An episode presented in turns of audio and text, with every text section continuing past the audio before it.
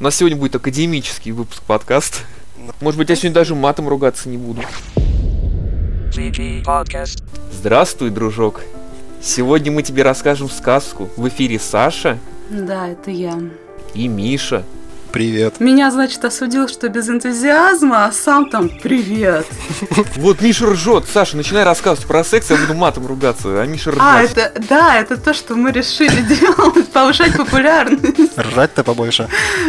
Да у Саши поклонников, я не знаю, больше, чем у блога, и подкаста и всего вместе взятого. Ну да. Это все, это слухи. Ты, я не знаю, зачем ты это говоришь. Слухи, мне человек 20 написали в личку, когда будет Саша в подкасте, когда Саша Я будет знаю писать эти 20, рецензии. эти 20 человек. Нет, это, это твои скрытые поклонники. Они сидят, сидят под окном. И вообще, то, что ты мне сегодня прислал... Фото себя э, вот голову, это да? Потрясающее, потрясающее сообщение Романа. Я думаю, что, я не знаю, мне кажется, что это ты написал под его учетной записью, чтобы склонить меня писать обзоры. Я вижу везде теорию заговоров. Да, кстати, про Majestic Nights. Тебе будет о чем со мной поговорить в плане теории заговоров. Если у меня даже есть специальное имя для доставки пиццы. Кошмар. После таких обвинений я вообще ухожу, разворачиваюсь из подкаста, ведите сами. Ну, ну прости, пожалуйста, просто я правда не знаю, кто эти 20 человек, которые тебя дергают. Меня никто не дергал, меня никто не просил, типа, буду ли я участвовать или нет. Ну так подкастом пока что не ты руководишь. Я, конечно, ищу кого-нибудь, кому сбагрить подкаст, но Миша он особо не нужен вроде как. Я вообще ничего не понял, про что вы там разговариваете. Миша, мы тебе нужны? Так вы тут общаетесь между собой, я решил вам не мешать. Вот опять Миша ржет и молчит весь выпуск. А Саша такая, я буду молчать и стесняться. И кричит такая, хватит меня перебивать. Пардон, да, это, это моя вторая личность, злая. Злая и активная. И та, которая будет рассказывать про секс. Главное, чтобы интересно рассказывал, как про Еву Грин, там вот эта страшилка хорошая была. Страшилка была не про Еву Грин, это мой сон был про Еву Грин. Ну, страшилка про Еву Грин в итоге мне запомнилась. Да, ну хорошо. Понимаешь, главный финал. Запоминается всегда начало и финал, а в середине там может что угодно вообще писать. Ну, Миша, давай читай новость, что я не знаю какую. Не, давай ты читай новости. Ладно, давайте я скажу. Давайте обсуждать э, Postal Redux, который почему-то в плане написан как ответ на Hatred, но на самом деле я недавно прочла, что идея его как-то переделать была еще в начале года, и на форуме бегущих с ножницами людей главный бегущий написал, что нет, мы не будем переделывать Postal, мы не чувствуем, что для этого необходимость есть, мы не чувствуем, что его примут, и нет ресурсов невозможности, а значит, это был февраль, да, а к ноябрю они появились, очевидно. Я не знаю, ответ ли это на хейтред, но, может быть, он их как-то исподвиг, Ну, вперед показать, как подвиг. надо. То есть он же такой, такой ажиотаж вокруг себя родил. Почему бы и нет? Боялись, что она как бы утонет, не будет востребована. А Тут как бы показалось, что довольно-таки Ну, востребована. ты имеешь в виду, что про них вспомнили, наконец, Ну в да. сравнении с этим? Возможно. Смотрите, я просто скажу. Анонс Хейтрит, что у нас началось? На полигоне написали где-то с десяток, наверное, статей. В каждой статье писали, ну это такой ответ поляков, никому неизвестных, на постол. На тот самый постол, первый вообще богоподобный, когда мы там веселились, всякой дрянью занимались. Вот, пожалуйста. Ну, может быть, они как раз нашли финансирование под это дело, под привлеченное внимание. Да я не думаю, что там денег так много нужно на постол. Пусть даже он весь такой будет на новом движке, красивый, наверное. Вряд ли. Все равно лучше второй части нет ничего, так что я даже не знаю, будет ли смысл как-то В смысле? Э, В смысле, что вторая часть самая лучшая, для меня, по крайней мере. И Да, согласен. ее дали в Steam, дали зеленый свет, э, включая мастерскую, э, завалили достижениями, в том числе хардкорными. Играй не хочу. Ну там хардкорный, по-моему, только два пройти на сложном уровне сложности, или как Да, правильно? все дни недели, это просто Да. безумие. Нет, не все дни, Как- только пять. Все, все там достижения, все семь дней. А, все семь? Мгм. Так не обратил внимания. Там потому что на самом сложном действительно сложно, потому что у всех появляется оружие, они все становятся агрессивными. И нет, Они не по-моему, просто аптечек. агрессивными, там ад, там шагу не ступить. Я не знаю, там по идее советы, что чамп должен помогать проходить. То есть нужно использовать собаку максимум. Я подумала, что, возможно, броня для него из мастерской будет как-то хорошей, адекватной идеей. Вот. В итоге все, все выходит из-под контроля, и это Postal 2, где изначально все бесконтрольно. То есть это просто невозможно. Респект людям, которые смогли это сделать, потому что я смотрела, там люди ищут сохранение, поделитесь сохранением, я его загружу, чтобы получить достижение. Ну это же нечестно, ачивку так. И нет, конечно. Но пройти это молодцы те, кто честно это делает. Я зато получил ачивку никого не убивать и пройти за полтора часа. Да, я тоже, это очень было весело. Но, правда, я на легкой сложности играл, чтобы Да-да-да, я, я так же сделал. Да, и там... Стоять в очередях долго так. Да, главное, симулятор, симулятор очереди, обналичивания чека. Стоишь, свистишь, смотришь в потолок, думаешь, а где-то прекрасное время, когда я отрезала им голову секатором, канула в лету, стою в очереди. И в церкви также стоишь, ждешь, пока они там исповедуются. Меня еще оттолкнули из очереди, это еще передо мной кто-то встал, главное, я уже по очереди стоял. Да, да, но ты терпишь. Да. Ну, первый постол, он там, получается, во втором постоле больше как-то насилие высмеивалось, то есть там как-то такое был безбашенный, а в первый постол там неприкрытое насилие, там как-то не было такого именно... Да, первый позлее в этом отношении. Он, да, он очень злой, но даже не позлее, он очень злой, там это возведено в абсолют, как они кричат там, когда им глаза, то есть когда их сжигаешь, как они прям, не знаю... Да, там еще казнь с добиванием довольно брутально. Да, даже при такой как бы слабой графике он выглядел все равно очень так это жестко. Ну, на самом деле сейчас таких игр нету, и на этом они, мне кажется, довольно-таки неплохо выйдут. Сейчас они все игры довольно, очень политкорректные. Убивать можно только зомби или фашистов, или зомби-фашистов, как повезет. Я на самом деле жду, я бы хотел увидеть эту игру. Там вроде будет коп, да? Было бы круто. будет. Еще ну, я не думаю, что это очень сложно, правда, интересно, кто будет партнером для чувака. Ну, кстати, в Postal 2 ведь нету, по-моему, коопа. Я помню, там кто-то запилил. Нет, там нет.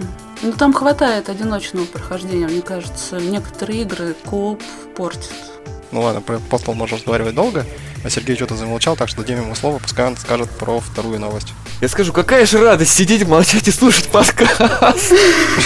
Я так устал болтать в тот раз вообще. Я... А я как раз обрадовалась, что Сергей столько говорит, что придется, в общем-то, не знаю, разгадывать ногти, иногда посматривать в план. А вот оказывается, что Сергей в основном-то и молчит. Он ждет. Или это, или это моя вина? Нет, он ждет, чтобы вставить свое веское слово и, и разжечь спор. Да я не знаю, о чем тут спорить, в общем-то. Я в постел первый не играл, во второй я толком не играл, в третий а я тем более играть не буду. А ты, Миш, в третий играл? Я его запустил. Угу. Я даже не прошел. А, я дошел до красной кнопки и выключил его. Там что вообще? Почему он настолько негативно принят? Убог, убогое управление, убогая графика, не знаю. Там и юмор, он сам по себе довольно убогий. То есть там как-то делали типа кинематографичность, ну, типа, как в комик эти вставки, но они выглядят ужасно, идут не в тему, и сам юмор по себе там отсутствует в них. То есть он сильно сдал, да? То есть это совершенно никак не вторая часть, не продолжение, да? Да, по идее, это как бы даже если так посмотреть, то, по идее, ну что, во второй части там тоже не особо такой высокоинтеллектуальный юмор, типа там да, обоссать кого-нибудь, типа поджечь его, то или кошку там на дробовик насадить и пойти в тех стрелять. Тут, по идее, то же самое, но как-то это сделано по-другому, и, и, видимо, не с душой, и просто неохота в это играть. То есть вообще не, не вызывает никакого, так сказать. Потому что я из любви к предыдущей части добавила ее в желаемое, но на нее скидки вообще нет никогда. Я не видела, чтобы на нее была хоть какая-то скидка. Стоит она конски относительно. Ее же, по-моему, это выпилили. То есть ее делали, делали, потом вообще кому-то отдали. Я не помню, но ее судьба была очень это, плохая. Ее делали долго, там с болями. Выпустили, по-моему, тоже там с болями. Они, по-моему, только в России более-менее сыскала популярность из-за того, что там они этот юмор сюда в ком добавили. А вы одну только вещь упускаете из виду.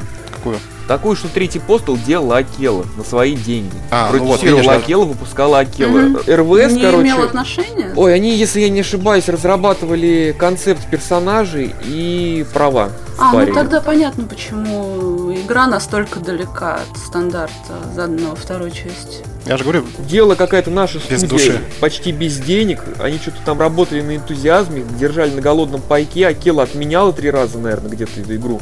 Ну, потому что там как раз кризис бабахнул 2008 очень так удачно. Можно было там деньги сливать тоннами и говорить, что ну, денег нет, все мы отменяем. Вот Дальнобойщики 3 и Postal 3 тут единственные игры, которые после кризиса уцелели российские. То есть это российские игры. Они отвратительные, кривые, но наше родное. Они вышли. В второй части есть достижение помочиться на коробку Postal 3, которая на помойке лежит. Вот, пожалуйста. Так что я думаю, эта пасхалка вполне оправдана. Вполне актуально. Угу. Я просто интервью читал с кем-то, с руководителем РВС. Он тогда еще говорил, где-то лет пять назад, что в Акеле такие классные парни, что они решили делать игру сами. То есть мы им продаем права, мы там их поддерживаем всячески морально, мы там им даем советы, как нужно правильно делать геймдизайн. Но классные парни делают, в общем-то, сами игру. Чем он кичился, собственно? Ну, он просто так грамотно, наверное, пять лет назад э, Срубил, срубил денег. Ну, просто скачал с этой тут глупой темы, что потом все будут кричать, что ж ты мудила такой понаделал с игрой вообще. Но они сами очень долго затягивали. И, видимо, они поняли, что она уже никому не нужна. И просто сбагрили ее. А фишка еще в том, что Postal 3, я не, я не помню, он вышел что-то за месяц или спустя месяц после или до Saints Row 3. Да, серьезный соперник плане. То есть Saints Row 3 взяла просто и опрокинула вообще все продажи возможные Postal. Ну то, ж- то же Да самое, какие продажи? лучше, у, него, у, него, у, него, у него не могло быть продаж. Его сразу все, как он вышел, сразу все начали его просто хаять. По-моему, ни одного положительного отзыва у него не было. Ну как, а как же вот что Postal, что история, что русские делали, ну... Ты патриотизм выпускаешь, выпускаешь из вида. VG Podcast. Почему Lad Racing Club продавалась? Все знали, что это дерьмо, но шли и покупали в магазин. Потому что родное. Форсаж по-русски, потому что. Ее кто-то покупал? Ужас. Lad Ужас. Racing 3? Ой, господи, спаси нас от Lad Racing Club 3. Lad Racing Club ее продали каким-то бешеным тиражом совершенно. Мне жалко этих людей, кто ее купили. Тогда еще руководитель разработки 1С, ну все знают, как его зовут на самом деле, кто интересуется этим делом, кто не интересуется, ладно. Продюсер Юрий. Он же тогда кричал и хвастался, что если бы они в коробке просто пустые болванки кидали бы, то они 40 тысяч коробок могли бы продать там за первые сутки вот легко вообще. Просто пустых болванок. Какая разница, то есть смысл? Ну, пиар был настолько крутой, что можно было просто человеку в лицо кидать пустые болванки, они бы покупали и счастливые, и довольные. Там каста делали клип, трек они записывали, там рыбчинку какую-то. Там были бешеные какие-то рекламные кампании, там модели каких-то толпами приводили школьникам, там показывали, типа косплей. В школе? Наверное, как без Было бы, этого. было бы классно. Как на Михалкова бедных школьников тащили. К нам не приводили, жалко. Может быть, я тогда бы тоже купил. А журналистам какие там попойки бешеные устраивали, там просто... Ну, те, те, кто участвовали, те помнят, какие там были бешеные вообще вечеринки. Ну, осталось только добавить, что еще проституток им покупали, чтобы уж полный сервис Ну был. да. Ну, и, ко- и Саша, я тебя разочарую, но игры они про это в принципе и есть. Ясно. Activision у нас, когда пиарили Black Ops 2, они журналюк западных возили в развлекательный комплекс. Ну там отели, гольфы, все дела. И они там конкретно нанимали там девушек, чтобы они сопровождали игражуров. Скрашивали досуг общением, я не знаю, чем еще. Они Вот. выдавали там всем журналистам на полторы тысячи долларов бандлы. Там были игры всякая, вот это там мерчендайз, всякая вот эта фигня сувенирная. Офигеть, вот чем нужно было заниматься в жизни. И журналистам на трое суток давали вот Xbox и Call of Duty. А я думал, а я думал, на трое суток давали, а это сопровождение. а Но сопровождение само собой. Но это такая старая шутка, вот как Геймергейт, вот эти все скандалы пошли, они вот перестали такими штуками заниматься. Печально. Вот ведь всю жизнь обломали журналистам. Они, может, ради этого шли туда. Буду игражуром, хоть женщин посмотрю живых. А тут вообще никак. Ладно, наверное, хватит про постол. Ну, уже как бы и не пропостил. Ну ладно, давай дальше. Ну вы поиграете, вы мне потом расскажете, что там в постоле. Ты думаешь, сам не поиграешь? Думаю, когда он выйдет, с удовольствием поиграешь. Если он выйдет, правда. Но опять же, если выйдет, если выйдет, и если, если дадут. Просто не хочу я покупать постол, ну что-то не хочу. Не хочешь спонсировать насилие? Да как-то меня вообще эта тема с насилием очень напрягать стала, утомила, не хочу. Но где его в последнее время было много так, или такого неприкрытого, или так это, по-моему, как-то в последнее время было все чересчур политкорректно. В последнее время он в реальности, так что отклик в играх он не находит. Да, наверное, просто, просто, скорее всего, реальность стала такой серой какой-то и безрадостной, что я не хочу уже в играх там играть вот в эти все мировые войны, как вот там в Call of Duty Modern Warfare в серии. О, всегда такая реальность была. Мировая война, считай, за окном происходит. Че уже в это играть-то? Ну, давайте политоту сюда нести не будем. Нет, ну это я все вырежу, само собой. Просто такая же ситуация, как с Fallout, когда вот люди ядерной войны боялись, был такой бум очередной в конце 90-х, что там опять вот такая горячая ситуация возникла. Что-то все очень стали ругаться на Fallout резко. Была такая волна Ну, своеобразная. такое же волнение умов, как с Hatred. Просто либо находит отклик, либо нет. Главное как-то вовремя заявить. Всему свое время. Podcast. Давайте, ладно, обсудим полную локализацию любимой Сашиной игры Bioshock Infinite и любимой моей игры Condemned Criminal Origins. Но с локализацией тут я не при делах, потому что я всегда на первом месте для меня оригинал. Я уважаю труд, то, что люди стараются для тех, кто языка не знает, это, безусловно, очень важно.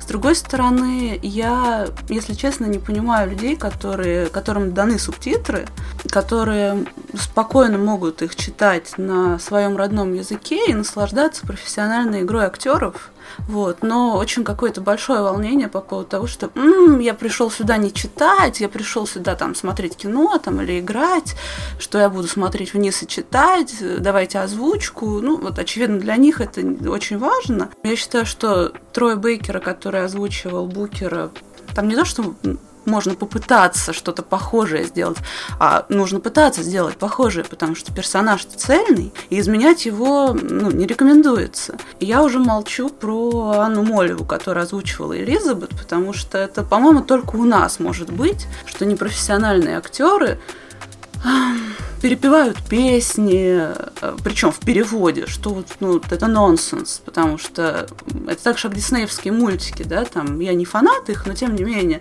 их песни в оригинале, там, которые пел Элтон Джон и так далее, это их ценность, это большая часть этого мира. Так и здесь. Э, настроение, которое передано этой песней, я, по, конечно, по поводу круга, который не будет разорван, я не знаю, как там они перевели, э, я слышала просто это.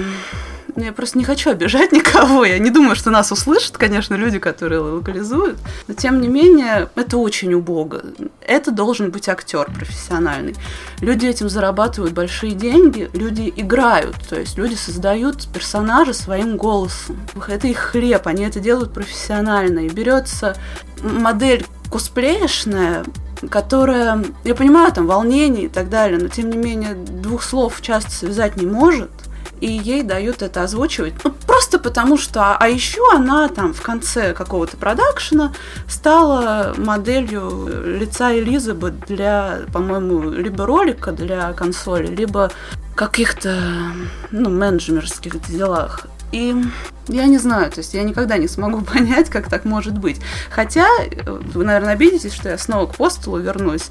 Ты сможешь это вырезать для тех, кому достало это слово даже в подкасте. А, второй... Запикаешь. да, запикаешь, это как не угодно. А, второй постул я играла с офигеннейшей русской озвучкой, но, вот опять же, это были профессиональные актеры.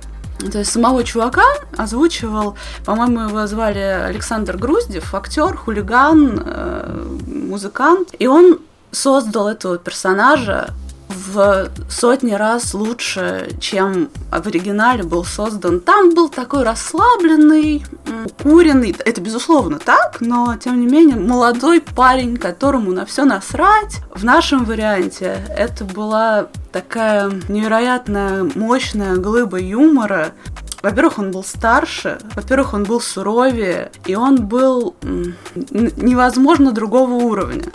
Поэтому наша озвучка Postal, я всем, вот когда он вышел в Steam, я всем, всех просила, кто русские игроки, пожалуйста, установите русификатор. То есть это то, чего я не посоветую ни к одной, наверное, игре. Пройдите ее, потому что это изменит игру, изменит ваше представление об игре.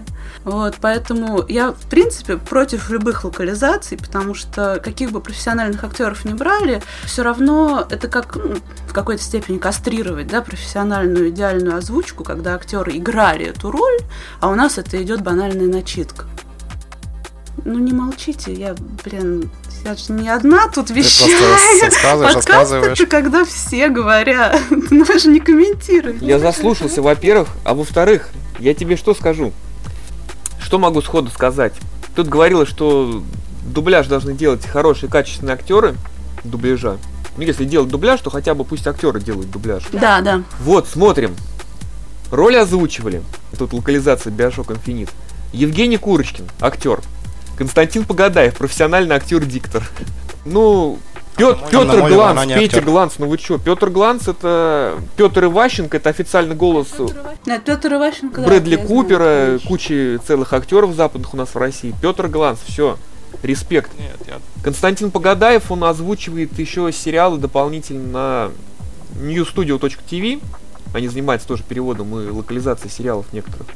Но этот профессиональный актер диктор.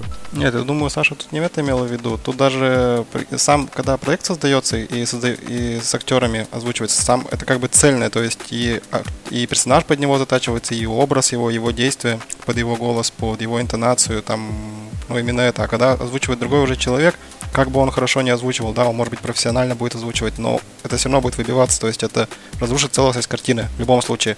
Невозможно сделать так. Да нет, я с этим согласен. Просто там такая фраза проскочила, что там какие бы ни были фанаты, а фанаты лучше актеров же не смогут никак. Ну тут вот видишь, не фанаты, профессиональные актеры задействованы. были. Ну да, тут не все, конечно, но некоторые профессиональные. Ну, Денис Строев, вот, пожалуйста, дубляжом тоже занимается профессионально. Ну и кого-то я могу не знать, многих я могу не знать.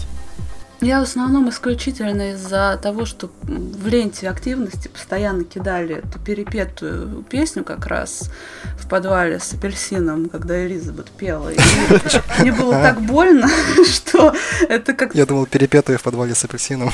Ну да, пардон, я так для, для знающих просто сократила, чтобы образ легче, легче пришел. Вот, поэтому это было очень неприятно мне, как человек, который очень любит как раз оригинальную озвучку. Я вот не видел, теперь грущу, там уж такой шансон получился нормальный для пацанов. Да, кстати, по поводу шансона, в, как раз в Bioshock 2 я играла ну, дисковые все версии, естественно, там вариантов не было как-то. Я играла в русскую озвучку, и там э, в оригинале прекрасная такая блюзовая исполнительница поет тягучую, долгую песню, эм, она негритянка, она полная, ну, я думаю, что вы поняли, как бы, стиль звучания. В нашем варианте это такая гоповатая, во-первых, она полностью переведена на русский язык, кабаковая, м, прокуренная песенка. То есть ты спускаешься по умирающему городу, да, тебя, ты только что говорил с э, вот этой красивой певицей чернокожей, и вдруг ты слышишь вот это, то есть это реальный шансон, то есть вот то, что с бацей нам тут там для лёлика. Уши кровоточат, я помню. Я думаю, за что? За что вы так обошлись с прекрасной песней? Просто оставьте ее нетронутой. То есть э, ничего же не изменится. В куче игр идет саундтрек, так это официальный саундтрек. Зачем ее переводить? Я, короче, я поняла, вы пришли послушать меня, да? Нет, просто я думал, что сейчас Сергей возразит, у вас был диалог между собой, и он что-то сейчас молчит, не стал тебе отвечать. А что я буду возражать? Я всегда за официальную локализацию. Я частенько даже выступаю против субтитров, потому что у нас Не, ну такие просто субтитры раз- пишут наши локализаторы, что хочется пойти ему в морду дать книжкой, словарем прям двинуть, Когда у нас идет диалог, если даже возразить нечего, надо хотя бы так поддержать, то есть не надо молчать, надо говорить. У вас шел диалог, так надо продолжать диалог. В общем, по поводу Bioshock Infinite я считаю, что зря. Во-первых, зря. Во-вторых, он никому уже не нужен, потому что те, кто хотели пройти Те, кто Bioshock... хотел, конечно, прошли уже не по разу, и эти голоса стали родными, и теперь это будет просто, ну, резать ух. Разрыв шаблона. Господи, а Трой Бейкер же, кстати, еще же, он озвучивает в Call of Duty Advanced Warfare. Он там еще и послужил образом сам для этого героя. Ну да, ну там такая отвратительная, блин, озвучка Правда, в русской как локализации. Вообще кошмар. Там такой голос, там, Не подходит? Просто пошли, пошли, короче, пошли защищать. Он то где-то пищит местами, где-то он начинает там на непонятные интонации срываться, но мне это не понравилось вообще. А Кевин Спейси от Рендера Красавец. так. У него лицо вообще пластмассовое. То есть у него мимики Как, как, практически как у нет. Высоцкого в нашем фильме. Да не, нормально. Ну да, спасибо, что живой, Кевин. Да-да-да. Ну, не знаю, мне понравился. Он там как бы выглядит довольно-таки прикольно. И как бы в целом создается такое впечатление, что киношности именно, как бы всего происходящего. Хоро- хоро- хорошего, мощного блокбастера. Ты о чем говоришь? Загрузочных экранах или о кат-сценах? На загрузочных экранах? В загрузочных экранах там CGI графика достаточно высокого уровня, они там Ну, местами я, даже я на- про нее и говорю. Нет, извини, а там есть кат-сцена, где Кевин Спейси такой приходит, пластмассовая маска, и начинает шамкать ртом что-то пытаться. Там у всех так, там у всех лица такие. Особенно эта девушка, которая это твой компаньон, она, Ой, Илон это вообще кусок, я не она знаю, в этом пластмассы. в КГшных роликах по одному выглядит, а в игре вообще по-другому. То есть она не похожа на себя на КГшную. Это вообще так немножко это выбивает из игры. Мне он вообще не понравился, ни как персонаж, никак. Не как Илона. Я имел в виду КГшные ролики, то есть они, он там отрисован классно, все сделан как бы прикольно. А в этой, там мимику у них просто, это же Call of Duty, там движок, по-моему, наверное, уже просто не может вывести мимику как какую там просто же рот открывается и ладно, так, так пойдет. Нет, но мне понравилось, как напарник анимирован. Я забыл, как его зовут. Такой вихрастый.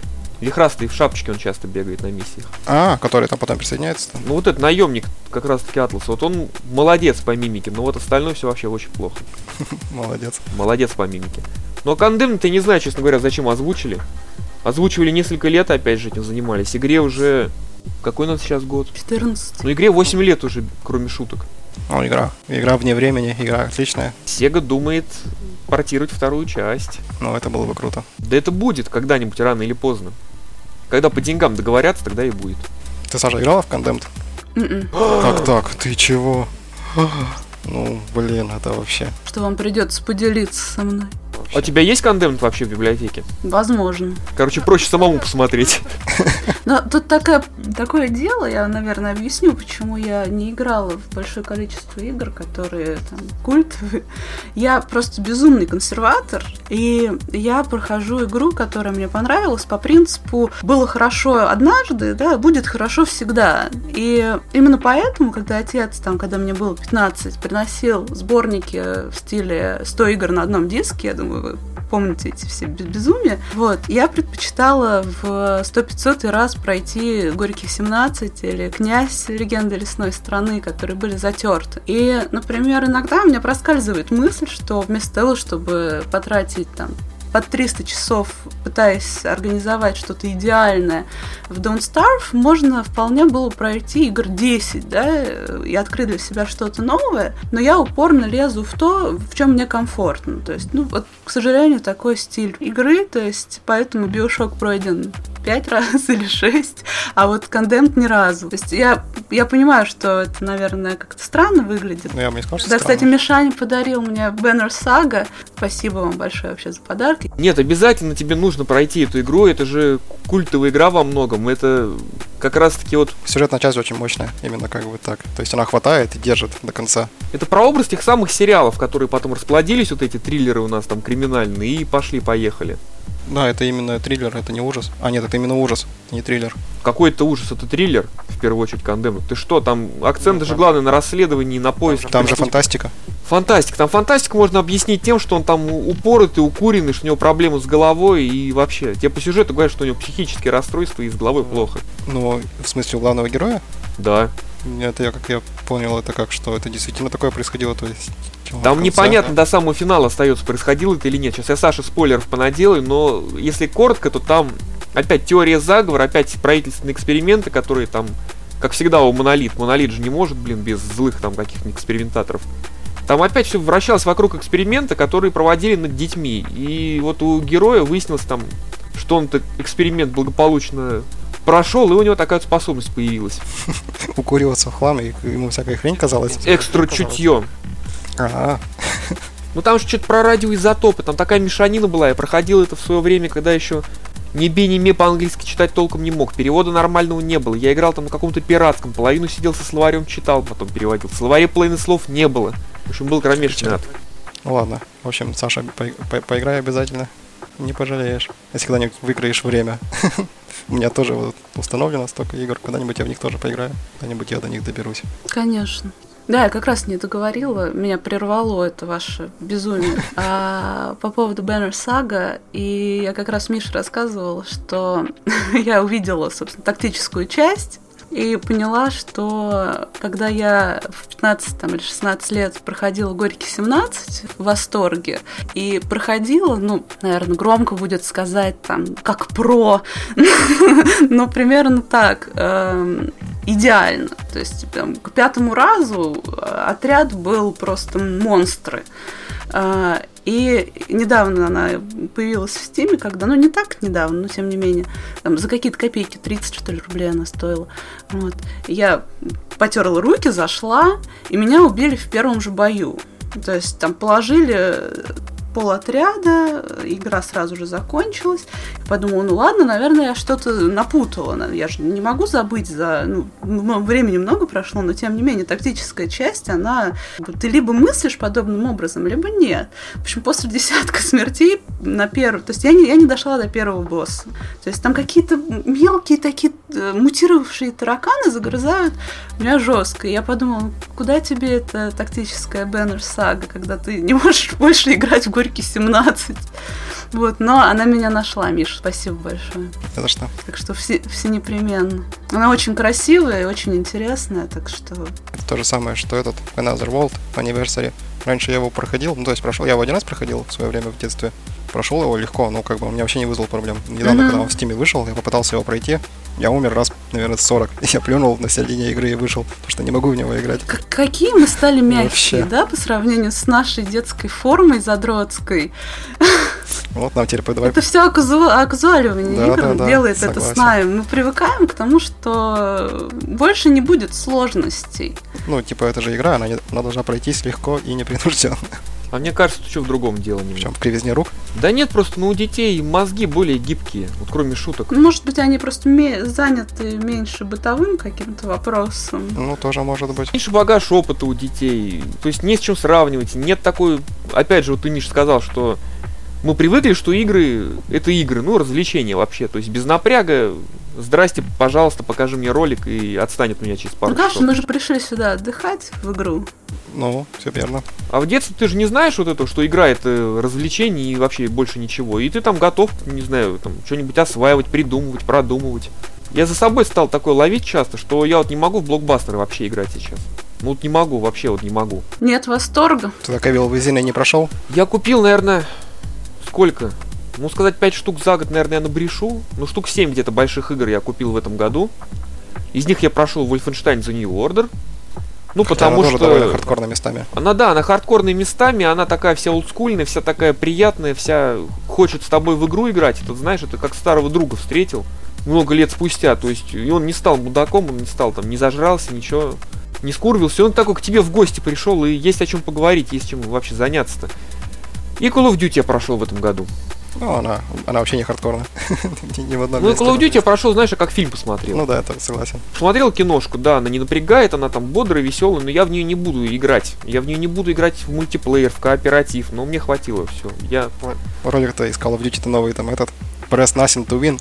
А, ну да. Саша не видела? М. Там, в общем, есть э, такой ролик, как бы этот, КТЕ. Надо, получается, людей убить в машине. Он повис, такой висит, и ты их должен расстрелять в это время. Один чувак такой, типа, а что будет, если я не буду в них стрелять? Едут, они в него смотрят, так он, он в них смотрит, и просто так пуф, оба умирают. Прекрасно. То, что должно произойти, произойдет. Они бьются головой о, и- о панель автомобиля, убивают себя сами и умирают все. А ты ни, ни одного выстрела не сделал, падаешь с ними уже в кат-сцену. Ну, Вот как-то так. Гениально, по-моему. Ты не должен отступать от плана вообще. При том, что ты такой мужик крутой, морпех, теперь ты спецназец, у тебя там киберпротез вместо левой руки, ты в экзоскелете, ты там можешь двери выносить одним ударом, и ты прыгаешь с машины на машину, крутая сцена, ты должен там спасти всех, выстрелить им в головы двум бандитам в автомобиле, можешь ничего не делать. Ну, это как в этим... Это ж правда, да, по поводу Far Cry четвертой части, что когда, собственно, этот диктатор, да, который Паган Мин, да, по-моему, зовут его, вот, если просто дождаться его, то все разрешится хорошо, и игра пройдется за 15 минут. Я, кстати, не пробовал. Мне, мне безумно понравилось, если это правда, потому что я не играю и просто в новости читала. Это настолько очаровательно, то есть я бы такие вещи добавляла практически в каждую игру. То есть Ну да, это настолько это, по пасхалка. что-то вне шаблона. То есть, а почему бы я не буду, почему не действовать не шаблонно? Посижу, подожду его, вдруг он скажет что-то интересное. Так и оказывается. Я с автором одним разговаривал, не скажу какого сайта. В общем, один автор рассказал, что дали ему пресс-копию Far Cry 4, но он пошел в нее играть, конечно, пришлось. Хотя он там не особо хотел, но просто заставили. Некому больше писать, пиши ты. И вот он говорит, тебе дают вначале выбор. Ты приходишь к этому диктатору, ну ты приехал вообще, где там действие в Гималаях происходит. Я не помню, в этот. Тибет, Там нужно прах матери отнести, в общем, на могилу, что ли, или что-то такое. Кират. Ну, это вымышленный, по-моему, место. Место вымышленное, Гималай, я думаю, настоящий. Ну, основано, конечно. Ну вот смысл в том, что тебе просто вот этот э, главный-то злодей говорит, дает выбор, то есть ты можешь посидеть, подождать его, пока он там свои вопросы решит. Он вернется, и вы с ним сконтачитесь, у вас все хорошо, и ты пойдешь, короче, революционеров убивать. То есть ты станешь на него работать.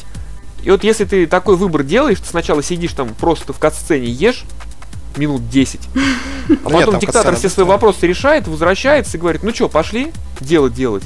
И ты идешь с ним делать делать, все, финальный титр. Ты пошел убивать партизан и стал под лицом, но за деньги. Ну, это очень классно. Я после этого попробую, после подкаста. Посмотрю, как это. Интересно. Просто сидишь и 10 минут ешь. И тебе на кнопки никакие нажимать не дают. А потом... Симуля- симулятор поедания пищи, в общем, получился. Да, и он там рекомендует какого-то краба, что ли, попробовать там особого. И вот ты этого пока краба там терзаешь, ешь, там все это дело происходит. Опять же, я играть в нее не буду в Far Cry 4, но вот забавно, что. Не, на самом деле игра хорошая, но я потом про нее расскажу. Но я наелся просто третьей частью, и я не хочу больше. Ну да, то есть это, по сути, та же третья часть, только помноженная на себя. Ничего нового, но зато все хорошо работает. Я как увидел, что там опять охотиться надо на этих зверей несчастных, я подумал, А нет, мне нравится, хорош, я просто обожаю это делать. На самом деле, следующую новость я не думаю, что интересно мусолить. Как неинтересно, не знаешь там, как вообще у людей пригорело, как мне писать начали, что я пидораса накаркал. Нет, ну это же нормально, в принципе, я думаю. То есть это... Писать, что я пидораса накаркал, да, это очень Ты знаешь, я нормально. думаю, что если бы ты этого не написал, это все равно бы произошло. Но люди-то, понимаешь, они ищут виновного там самого там на расстоянии руки. Кто виноват? Вася виноват. Не, ну это нормально. Это да, это точно нормально. То, что они начинают искать виновного. Как же так? Я вот еще в пилотном выпуске нашего подкаста, в отвратительном и погано записанном, что говорил, что вот это вот повышение цен плановое, которое у нас пользователи начали мне тут же оправдывать, доллар дорожает, понимаешь, и выживать надо издателям. Это все полная фигня, это плановое повышение цен было, когда Ubisoft там с 1000 рублей до 1300 ценник свой подняли. Это было плановое повышение, это никак на курс завязано не было. Ну, потому что вот так, в плане изначально стояло, что в следующем году мы повышаем цены на три сотки. Они на три сотки цены подняли. То есть, если бы доллар не прыгнул, цены поднялись бы все равно. И все бы орали еще громче. Оправданий, потому что не было бы. И открою секрет, что издатели вообще, когда начинали в конце 90-х на рынок российский выходить, они не зарабатывали вообще почти ничего с розницы. Но, тем не менее, игры продавали, потому что это же вилки надо было как-то продавать. Потому что... Надо было хотя бы рынок как-то начинать осваивать, потому что потенциально народу дофига, а ты на этом рынке не представлен никак. Но вот мне все начали кричать, что нет, такого не могло быть, не могли по злой своей воле Ubisoft, 2K и Electronic Arts поднимать цены начать. Ну, потому что вот не могли, они хорошие парни, я там их люблю. Потом пошел слух из надежных источников, я Мише писал, Миша на это реагировал, что ну поднимут и поднимут, и бог с ним. Один товарищ там сказал, который как раз исследованием занимался этой темой, что цены сейчас будут максимально тащить на ПК игры консольным. То есть вот эти все большие проекты вообще по-хорошему к 2016 году должны стоить 3,5 тысячи рублей. Ну, это, конечно, безумие. То есть вот коробка стоит консольная 3500. Да, кстати, по поводу безумия. Все, я, пардон, ладно, этот, э, вот Сергей мне как раз сегодня колонку предлагал вести. Вот это у нас будет пятиминутка занудства от Саши называться. По поводу безумия, цитата. А когда я недавно тут уже по-моему, четыре раза в обзорах за один день увидела то, что подпись к этой фразе Ты знаешь, что такое безумие? по поводу повторения одного и того же действия в ожидании другого результата. Каждый раз подпись «Вас, Монтенегро», у меня уже все, мне случилось плохо, потому что декан заставлял нас выучить это определение Эйнштейна. А Вот. И это как собака Павлова, то есть рефлекс. За что? Почему вы считаете, что этот человек это сказал? Так вот, это цитата Эйнштейна. Это не придумал вас. Это монолог, основанный на вполне серьезном социальном определении безумия гениального человека. Так что перестаньте позориться и подписывать в своих обзорах, что это цитата вас. Я не подписываю своих обзоров, что это цитата вас. Я тем, кто это делает. И, знаешь, послушает больше, чем два человека, больше, чем мы все. Человек 20. Ну вот. Так что перестаньте это делать. Не вырезай это, смотри. А тут подумаешь, что, я слишком занудливая. А я дизлайки леплю таким обычно. Ох ты ж какой злой. Нет, я, я, я хорошая. Я считаю, что если человек старался, то... Если мне в любом случае там, что-то не близко или не понравилось, я просто пройду мимо. Если там не три слова в стиле «круто», там, 7 из 10, то... Игра года, must have. Да, да, да, да, да. да. Единственное, что меня очень радуют обзоры в стиле ну, какая-то веселая фраза. Например, лучший обзор на Слендера это было. Я считаю, что это дискриминация по отношению к высоким людям, которые любят гулять в костюмах в лесу. Вот, так что безумно нравятся такие вещи. Информативен ли он? Да ни разу, конечно же. Но тем не менее они радуют, когда они в стиме появляются где-то в топе. Это забавно и мило, я всегда лайкаю такие вещи. Я, кстати, не, не понимаю, когда люди начинают кричать, типа, вот, в Стиме там, не, типа, обзоры беспонтовые. Ну, на самом деле, эта площадка, она не для обзоров создана, это рекомендации, то есть она написана, что Конечно, вы там же никто не платит тебе, как Да. гражуру, за то, что ты написал сверхинформативное какое-то послание миру, да, про эту игру. И там написано в требованиях к этому, что просто попишите, что вам понравилось в этой игре или что не понравилось. Там, там не требует описать игру. А потом все начинают орать, типа, вот, пишут всякую фигню. Ну, сам Steam говорит это делать. То есть как-то странно требовать людей того, что вот они, если они соблюдают правила. Это как раз к слову о товарище Left Behind и его правилах написания обзоров. Да я не знаю, Google, наверное, просто пожизненно забанил бы его навсегда. Без права там какой-нибудь апелляции. Google же они такие, они демократы, у них там апелляцию можно подать. Поругаться с поддержкой. Left Behind я забыл грамоту отправить. Надо как-нибудь с ним с кон- контакт, что ли, найти. Что за грамота? У нас же теперь будет рубрика регулярная, об этом подробнее потом. Я буду цифровые грамоты вручать. Вот у нас будет один победитель в месяц в этой рубрике постоянно, и мы будем вручать ему цифровую грамоту. Это будет что-то ужасное, типа золотой малины? Ну, что-то вроде. За лучший вклад В общем, к этому не стремиться, да? в игровую индустрию. Ну, Ну вот Left Behind у нас в прошлый раз получил грамоту. Вернее, грамоту он не получил, потому что мне надо как-то грамоту ему отправить. Я решил макет цифровой сделать грамоту почетный. Вот там в грамоте будет описание номинации, там за что ты получил, и, и вот победитель в этой номинации может ее может прислать мне свои контакты, я ее отправлю. Пока что я физической копии не могу обещать, там, стеснением и позолотой, но цифровой макет мы разработаем там. А в какой номинации он у нас прошел? У меня был вариант пидорас месяца. Теперь у него вариант золотой пидорас, но я не знаю, честно говоря. Золотой пидорас это вообще. Причем я с одним человеком имел такой диалог, он не понимал. То есть я в подкасте назвал там кого-то пидорасом, он не понимал, но он же не гей. Я говорю, понимаешь, пидорас это состояние души. Конечно. То есть это не ориентация, это не внешний вид. Это качественная характеристика, которая... это именно оскорбление, как бы так сказать. Это не оскорбление, это литературное слово, кстати. Вообще такого слова нет Это по-хорошему пидорас. констатация факта скорее. Литературное слово не может быть оскорблением. Вот получается, что Origin и повышение ценовой политики это как раз к пидорасам относится. У нас в, это, в этом месяце у нас две будет грамоты почетные. Ubisoft и Electronic Arts. Ubisoft, потому что они в крае уже совсем охренели до такой степени, что не продают игры по 5000 рублей, которые не работают.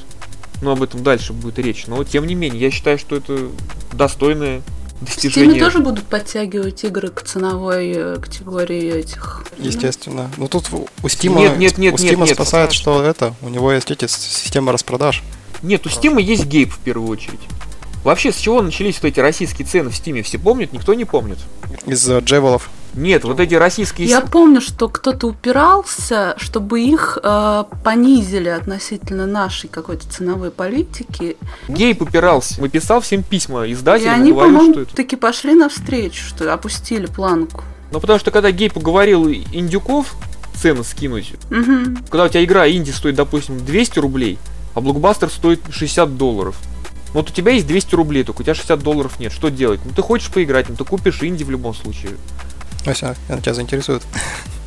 А понимаешь, есть такие люди, у которых ломка. Вот хочу новую игру. Вот у меня раньше такое было. Вот у меня ломка. Вот мне нужно новую игру срочно. Пофигу какую. Вот хочу что-нибудь новое, там, впечатлений наглядеться. Просто там работа была такого толка, что постоянно с людьми, люди это доставали за 4 дня, там 4-2 график, и все. Вот любую игру купить, просто чтобы мозги выключить на время.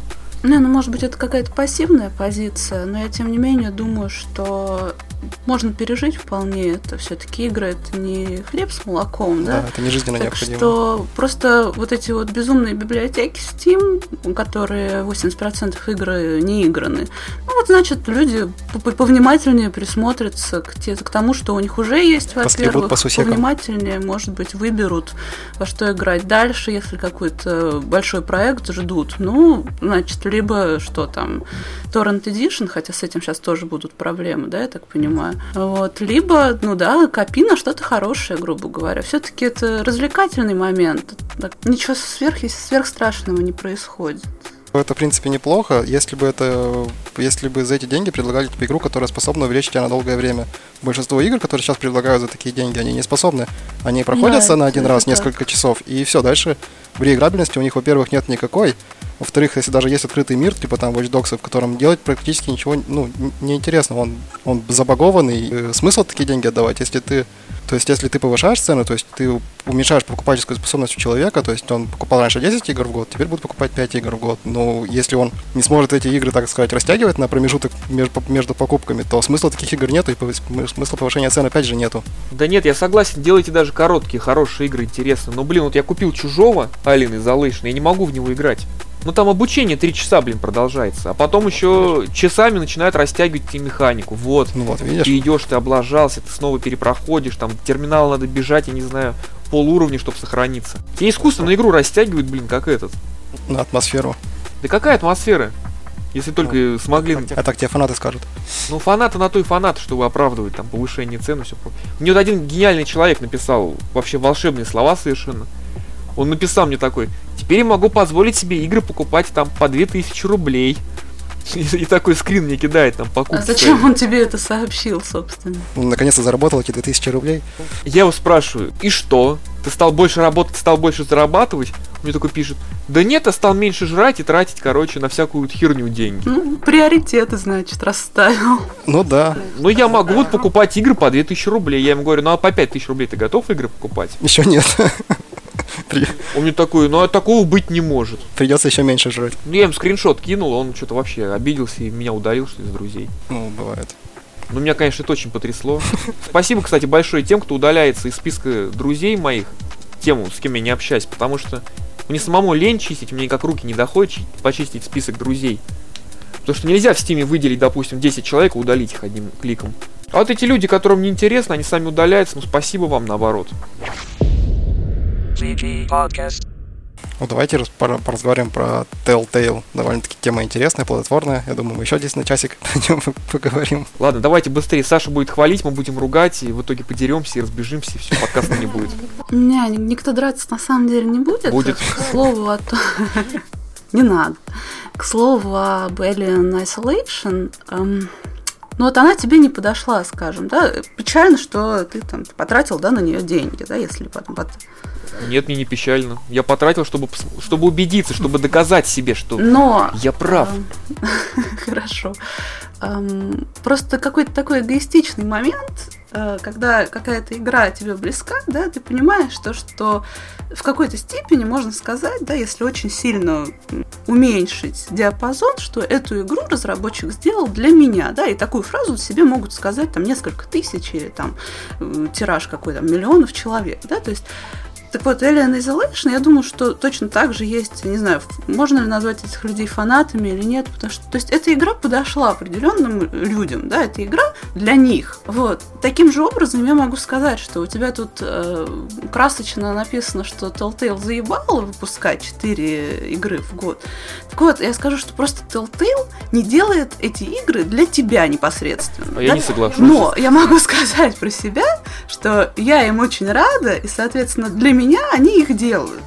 Вот, исключительно вот исходя из вот такой позиции, никто не должен драться. Просто тебе они не подходят, а мне они подходят. Я, например, люблю читать, да, но я не зависаю о том, что и не пишу нигде Донцова выпускает 10 книг в год. Потому что я ее не читаю, она проходит мимо меня, она меня не интересует. То есть ты намекаешь, что я быдло, которое не читает. Вполне возможно, кому-то, для кого-то она может быть спасение. Там, может, какой-нибудь больной человек находит, я не знаю, больной, я сейчас, по-моему, оскорбила людей, которые любят Донцову так с легкой руки. Я имела в виду, на самом деле, больной физически, потому что я знаю, что некоторые люди находят потрясающее утешение в определенной литературе. Например, вот, пардон за такой грустный реализм, вот моя мама никогда, например, так не была особо жизнью обласкана. Она находила утешение вот в этих вот тоненьких женских любовных романах, да. Кто-то может сказать, о боже мой, там, ты сознательно понижаешь собственный интеллект, читая все это дерьмище, там, его там сильные руки, там, обняли ее трепетные плечи и так далее. И человек счастлив, читая это. Поэтому эти романы, да, грубо говоря, пишут для нее, предположим. Вот, поэтому для кого-то э, не может фирма, да, там компания заебать тем, что она выпускает. Просто не для тебя. Нет, Саша, я бы принципе, все, все, все верно. Я могу объяснить свою позицию, меня прям так разрывает, но я Мише слово дам. Все верно, спрос рождает предложение. То есть тут не бывает, не бывает наоборот. Это иногда бывает, но это бывает изредка и как исключение. В частном случае это именно спрос. То есть, и даже, например, если мне это не нравится, то они все равно продолжат выпускать не на зло мне, а потому что так хотят другие люди. Но это не мешает мне критиковать, например, это или, не знаю, как-то выс- высказывать свое негодование по этому поводу. Да, просто это похоже на то, как люди сознательно шли на сумерки в кино, молодые люди, там, 20, там, там сколько-то лет, чтобы потом обосрать их на форумах кинопоиска и так далее. Это уже кли- клинический случай. Да, да, то есть иди, смотри что-то, что подходит тебе. Но нет, ну, видимо, люди просто, ну, находят в этом какое-то развлечение или что-то подобное. Мне, Telltale очень нравится. И, и эпизодичность, и сюжеты. По поводу выкручивания кишок и жил, по поводу ужасных совершенно персонажей, тупых, нелогичных, раздражающих, безумно. И это тоже часть этого мира, потому что я, например, смотрю на своих соседей или, пардон, или на людей иногда вокруг. Я вот думаю, что вообще так, в принципе, если зомби-апокалипсис случится, то все будет еще хуже. Человек ведет себя там у Telltale вот таким образом, что он там просто идиот. То есть, что ты делаешь вообще? Так вот, 90% людей, которые выживут, они будут себя так вести, если не хуже, потому что никто не будет сверхадекватным, соберет там самую сильную группу. Они будут зомби. Там вот эти вот э, люди, которые верят в то, что они чуть что произойдет, я, кстати, да, я не верю, что это возможно, но тем не менее идея мне безумно нравится, зомби-апокалипсис. Так вот, э, они верят в то, что они схватят топор со стены. У них уже будут всякие эти таблетки для очищения воды, запасы, этот чудесный рюкзак. У них будут эти какие-нибудь сверх питательные сухарики. Они пойдут по своим друзьям, а те также совершенно там переступят через там маму, которая доедает папу, да, там пустит ей э, пулю в лоб, да, откуда у него вообще оружие, предположим, и скажет там, я с тобой, друг, давай мы там построим новый мир. Ребята, часть сойдет с ума, выблевав собственные внутренности от ужаса, что вообще все настолько дико в мире, и кто-то ест кого-то и так далее. Ты дрожащими руками там не то, что э, ловушку на зайца не сможешь сделать, ты банку консервную разбить не сможешь камнем, будешь сидеть и плакать над ней.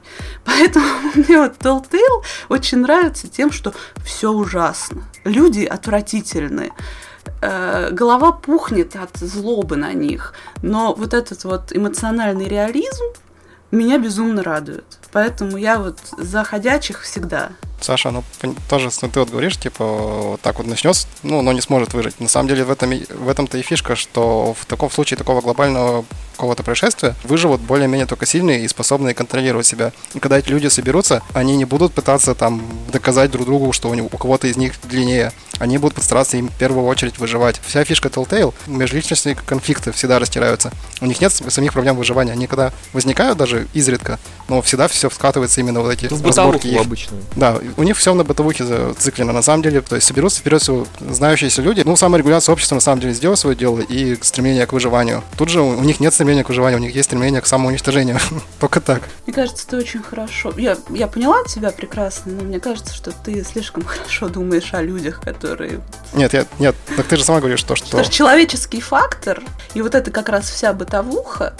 эм, Люди в стрессовой ситуации, там, они ведут себя Вот именно. Не, всег- не всегда, знаешь, вот По-другому. так, как ты рассчитываешь, что он полностью соберется и Нет, вот именно, что люди в стрессовых ситуациях ведут себя абсолютно по-другому. То же самое, что во время войны люди себя открывают по-другому и способны, например, прожить там несколько лет спокойно, там, рука об руку, хотя в, в обычной жизни они бы друг друг- рядом с друг другом бы вообще не выжили. То есть э, они действительно будут чувствовать необходимость друг в друге и пытаться выжить. Ну, мы берем сейчас ситуацию, когда там подросток не может без собственного смартфона прожить. э, Он это, часа. он, он, он, он умрет это в первых рядах. Таких не рассматриваем. Те люди, которые были в военное время, там, в Первую, там, Вторую мировую войну, они были ну, други- другими людьми, если честно. Я Нет, на самом деле люди не меняются. Никогда. Опять я молчу такой, слушаю. Ну ладно, это может долго холиварить. На самом деле, меня, я не думаю, что... Я вообще рад, что Telltale делает эти игры, да. потому Они вперед всего найдут своего, так сказать, игрока. И пускай делают. То есть они мне никак не мешают. Саша правильно сказала. То есть они делают для кого-то. И, в принципе, как то же самое, как Донцова там пишет. На самом деле Донцова не пишет, у него есть литературные негры, кто и пишет. Вот. И ну, у Telltale нет литературных негров, так что делают они сами. Вот. Они делают и выпускают себе спокойно, продают, покупают. Мне это никак не мешает, на самом деле. Пускай делают. То, что они там перетирают, иногда, может, не совсем логично, ну, все равно играть приятно, конечно, не скрою. То есть Да, некоторые тут ты вторых ходячих так ругал. ну, во-вторых, я говорю, в некоторые игры я оговорился.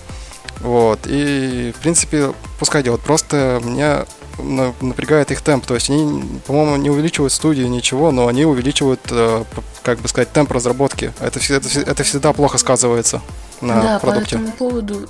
Да, вот второй сезон ходячих, он уже был короче и ощущался более куцым относительно первой части. Да, он очень, он, он очень сильно сдулся после первой. Да, да. Вот именно, тут 4 игры в год, и мне кажется, что они просто не вытянут этого. Если вытянут, я просто всеми руками за, потому что у них есть очень крутые серии, которые они сейчас делают.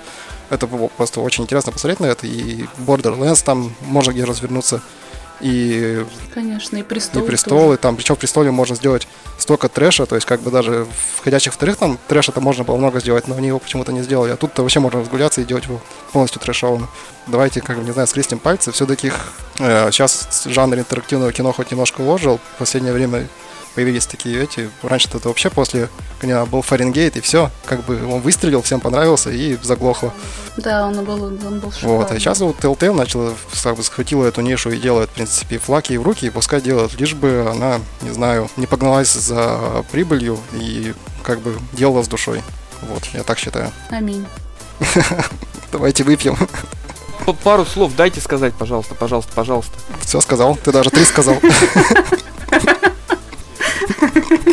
Все, я ухожу из подкаста. Снова. Again and again. Жанр интерактивного кино никогда не умирал на самом деле, потому что есть Heavy Rain, потому что есть Beyond, потому что Heavy есть Rain, он только вышел. Он, вот как раз он от создателей Фаренгейта вышел, то есть он, когда Фаренгейт вышел... Ты только что сказал, что вышел Фаренгейт, и все, жанр интерактивного кино умер. А сколько прошло между Фаренгейтом и Heavy Rain? Ну, по-моему, три года.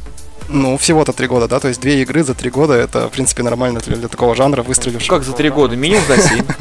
Ты как считаешь? Ты думаешь, Фаренгейт выпустили что, за сутки, что ли? Нет, ну в смысле, что это, после, я имею в виду после выхода. На самом деле мы много чего не знаем, я думаю. Просто То есть они как бы на самом деле игры были культовые, но никто не, не стремился этот жанр развивать. То есть э, у нас очень сильно развивают шутеры, там сильно очень развивают РПГ, какие-то еще что-нибудь. Да Ну, ладно, куда там что развивает? Ты шутеров много можешь за этот год вспомнить? Ну, их выпускалось много, просто я играл, наверное, не во многие. Ну, хотя бы за как год. много шутеров выпускалось за год? За год две игры большие шутера вышли. Wolfenstein и Call of Duty. Все. А, Far Cry еще, ладно. Третье.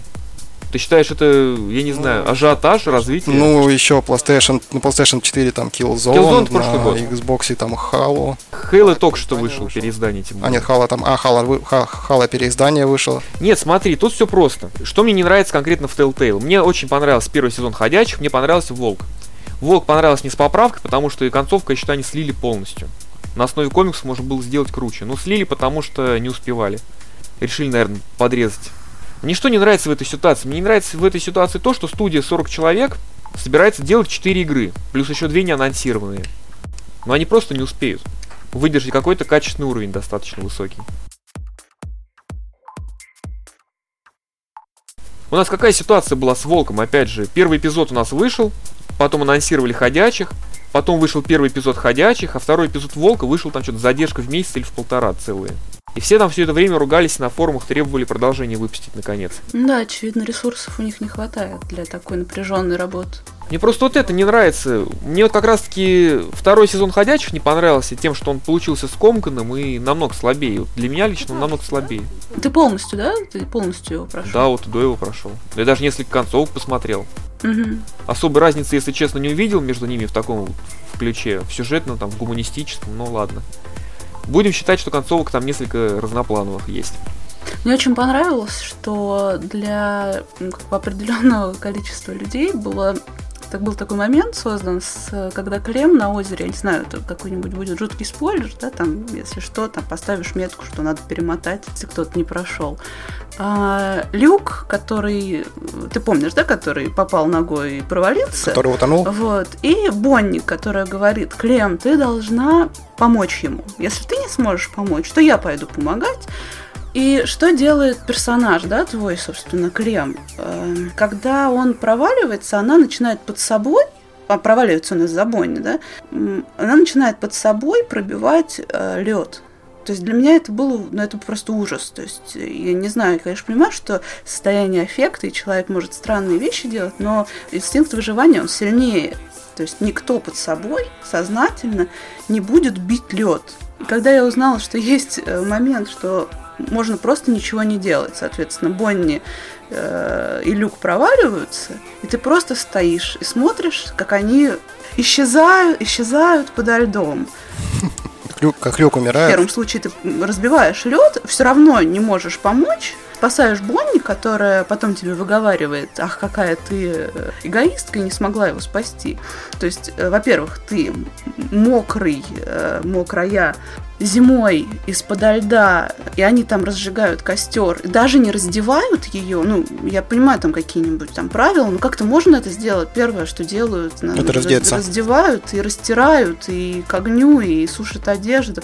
Нет, она вот такая вот мокрая, ребенок, там сколько ей, 12, сидит у костра так зябко, только что из-под льда Зимнего озера. На самом деле она бы не прожила, даже бы до дома до этого не дожила бы вперед всего. Да, конечно, вот. И поэтому мне очень понравилось, что можно совершенно, будучи сухой, посмотреть, как эти два... Одного жалко, Люку очень жалко было, Бонни не было жалко совершенно, потому что я очень устала от этого персонажа. И да, таки вот с удовольствием прошла по тому вариантам, что Клем, будучи умной девочкой, не разбивает лед, а просто смотрит, как... Ну, конечно, жестко звучит, да, просто смотрит, как ее друзья тонут, но вот такой вариант есть. Так что спасибо им большое за него. Кстати, довольно интересно, что ты привела эту сцену, потому что у меня есть к этой сцене после этой сцены, на самом деле, вообще случился такой когнитивный диссонанс. Во-первых, я думаю, все, я в детстве знал это, все знают, что если ты на, на льду, надо и что-то есть, надо ложиться на него, то есть распределить площадь. Там Мгм. было столько взрослых, там даже если говоришь, что именно был как-то такой, э, то есть они были в шоке, там это, не знали, что делать, нет, они бы все равно кто-нибудь да вспомнил. Не может быть такого, чтобы там такая толпа взрослых, и все были настолько тупы. Да, и естественно, распределить вес на льду, чтобы ни в одной Да. точке было давление. Кто-нибудь по-любому должен был это знать. И там никто этого не сделал. Даже когда к нему двигались, там автомат можно было к нему сунуть, чтобы он из него хватился, вытянуть. То есть можно было что-то придумать. Никто этого не сделал, никто этого просто... И показывается, насколько они все тупы. По-любому кто-нибудь знал, и по-любому кто-то должен был Так это они делать. еще рюкзаки на спинах тащили.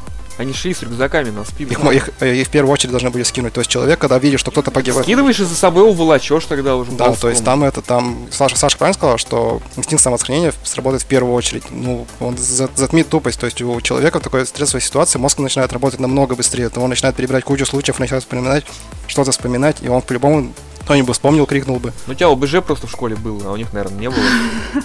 Ну да. Нам рассказывали, что куртка вас ватник спасет отчасти, потому что он хоть и промокнет, воздуха там достаточно много в нем. Мгм. Есть вариант на нем еще выплыть. Это как в этом, как, как Бэр Гриллса там по- выживал. Очень прикольно было на севере. В общем, мне не понравился второй сезон. Ну, там много очень нестыковок, на Слабый, какой-то глупый. Тем более Саша сказал, что люди паниковать будут так, что вообще мозги все отвалятся. Эти люди прожили уже сколько? Больше года в условиях зомби-апокалипсиса. Там больше, по-моему, даже три года, или сколько там. Ну, я не знаю просто по возрасту Клем как там, но там какая-то, по-моему, фраза была, что вот уже там А, типа, нет, там больше же- года в прошло, и первом- там вряд ли уже Ну, что-то... год там точно, да. Там, да. там же ли что-то 400, вернется 400 в другие. дней, то есть дополнение прошло, по идее, 400 дней с того. А, года. да, да, ну вот полтора года. Полтора года. Ну, ребят, ну в сериале вообще идет пятый там год или за сериалу четвертый, да, они так и не научились делать э, хоть какое-то подобие рва, в которое зомби, которые идут к их базе, могут проваливаться и напарываться на колье. О чем может идти речь, если они все еще запарывают банальные какие-то подобные вещи? Там, на самом деле, много несостыковок. В любой такой ситуации, когда начинается блэкаут, выходят все из строя одновременно там, и служба очистки, в городе невозможно находиться, начнет гнить все. И в городе будет такой смрад, что человек не выживет, и этот смрад будет держаться очень долго. А в этих же играх все, они спокойно живут в городе. На самом деле такого не будет. Надо бежать из города. Нет, нет, они, кстати, говорили там либо в игре, либо в сериале, что нужно держаться как раз пригородов. Это было. Может быть, не по какой-то сверхлогической причине, потому что там был э, момент, что типа в городах больше народа просто, и тебя чаще съедят. Поэтому они как раз на ферму пошли вот к- в первом, по-моему, сезоне к Хершелу. Так что да, они, это они помнили. Podcast. Ну ладно, ну хватит от Telltale, мы почтили их добрым словом. Давайте дальше. The Black Glove, я думаю, тут Саша есть что сказать. Да нет, как бы новость сама в себе провалилась на Кикстартере. Они слишком много, по-моему, потребовали. Я не понимаю, почему, зачем Они, им столько денег. пол, полмиллиона, Да, да, да, да. Она, собрали 200 тысяч. 200 в тысяч. итоге. В принципе, я думаю, им должно было хватить хотя бы стартануть с этими деньгами и уже потом выйти там в какой-нибудь Early Access или что-нибудь, и хотя бы начать, Ну, начать вроде бы творить. они не собирались забрасывать ее, попытаются собрать средства через какие-то другие вещи. Ну, опять 500 тысяч, опять провалятся. Сам разработчик сказал, что там руководитель, по-моему, студии или там кто-то по связям с общественностью из этой студии, он сказал, что они сейчас уходят э, пока в затишье, у них там будет радиотишина, потому что они будут искать себе издателя какого-нибудь, который даст им сколько-нибудь денег и пиар обеспечит. На самом деле тут это довольно плохо, потому что я думаю, что это должен был, я как понял, это должен быть какой-то такой авторский проект, который они хотели что-то там выразить, а когда будет издатель, он будет навязывать свою точку зрения. Конечно, он очень сильно издатель, урежет этот э, проект. скажет, что он хочет видеть в итоге. В этом же и смысл инди, да, то, что ты можешь создать проект, Свое видение проекта. не, да, да, да, полностью перенести свое видение, не завися от большого брата, который тебе скажет, вот это надо Денежки убрать, а дают. вот это добавить, да. Ну, большой издатель точно не возьмет. А может кто-то, может кто-то любит настолько, хотя, наверное, все-таки момент денег, а не пристрастий. Либо план окупаемости, да, должен же, нужно предположить, что она должна окупиться и принести прибыль, да. Ну, как минимум, хотя бы деньги вернуть вложение. И прокормить еще разработчиков. В этом отношении очень крут этот Хидео Кадзима. Он делает все, что хочет, и ему дают сколько угодно денег. Это потому, что он азиат. Азиаты вызывают доверие, особенно если это ужас. Да Кадзиму-то делает еще в основном, он делает что хочет, но у него партнер-то Канами. Ну, То есть они азиаты с азиатами, они же друг друга понимают хорошо. Какой, ужасный расизм. Да нет, не расизм, просто у них свой взгляд на мир, и они считают, вот, да, Кадзима делает крутую вещь, она выстрелит. Уже пофигу, выстрелит, не выстрелит игра Кадзима, они Потому что знают, что, бренд игра уже. хорошая. Человек бренд стал. Также и Миками, вот ему Bethesda дала денег сколько хочет, чтобы он сделал свой авторский проект. Ой, с горем пополам, ну ладно. VG Podcast. О, тема выпуска Game Awards. А мне, кстати, нечего про него рассказать. Я скажу, я узнал, я узнал, я узнавал. Оказывается, это которая была раньше в VGA, Video Game Awards. Потом переименовали на Spike Division. Так это она же? Потом переименовали в VGX. Был ребрендинг, потому что они решили, что VGA никому не интересно, само собой. Был ребре- ребрендинг, они сделали VGX. VGX тоже как-то довольно слабо.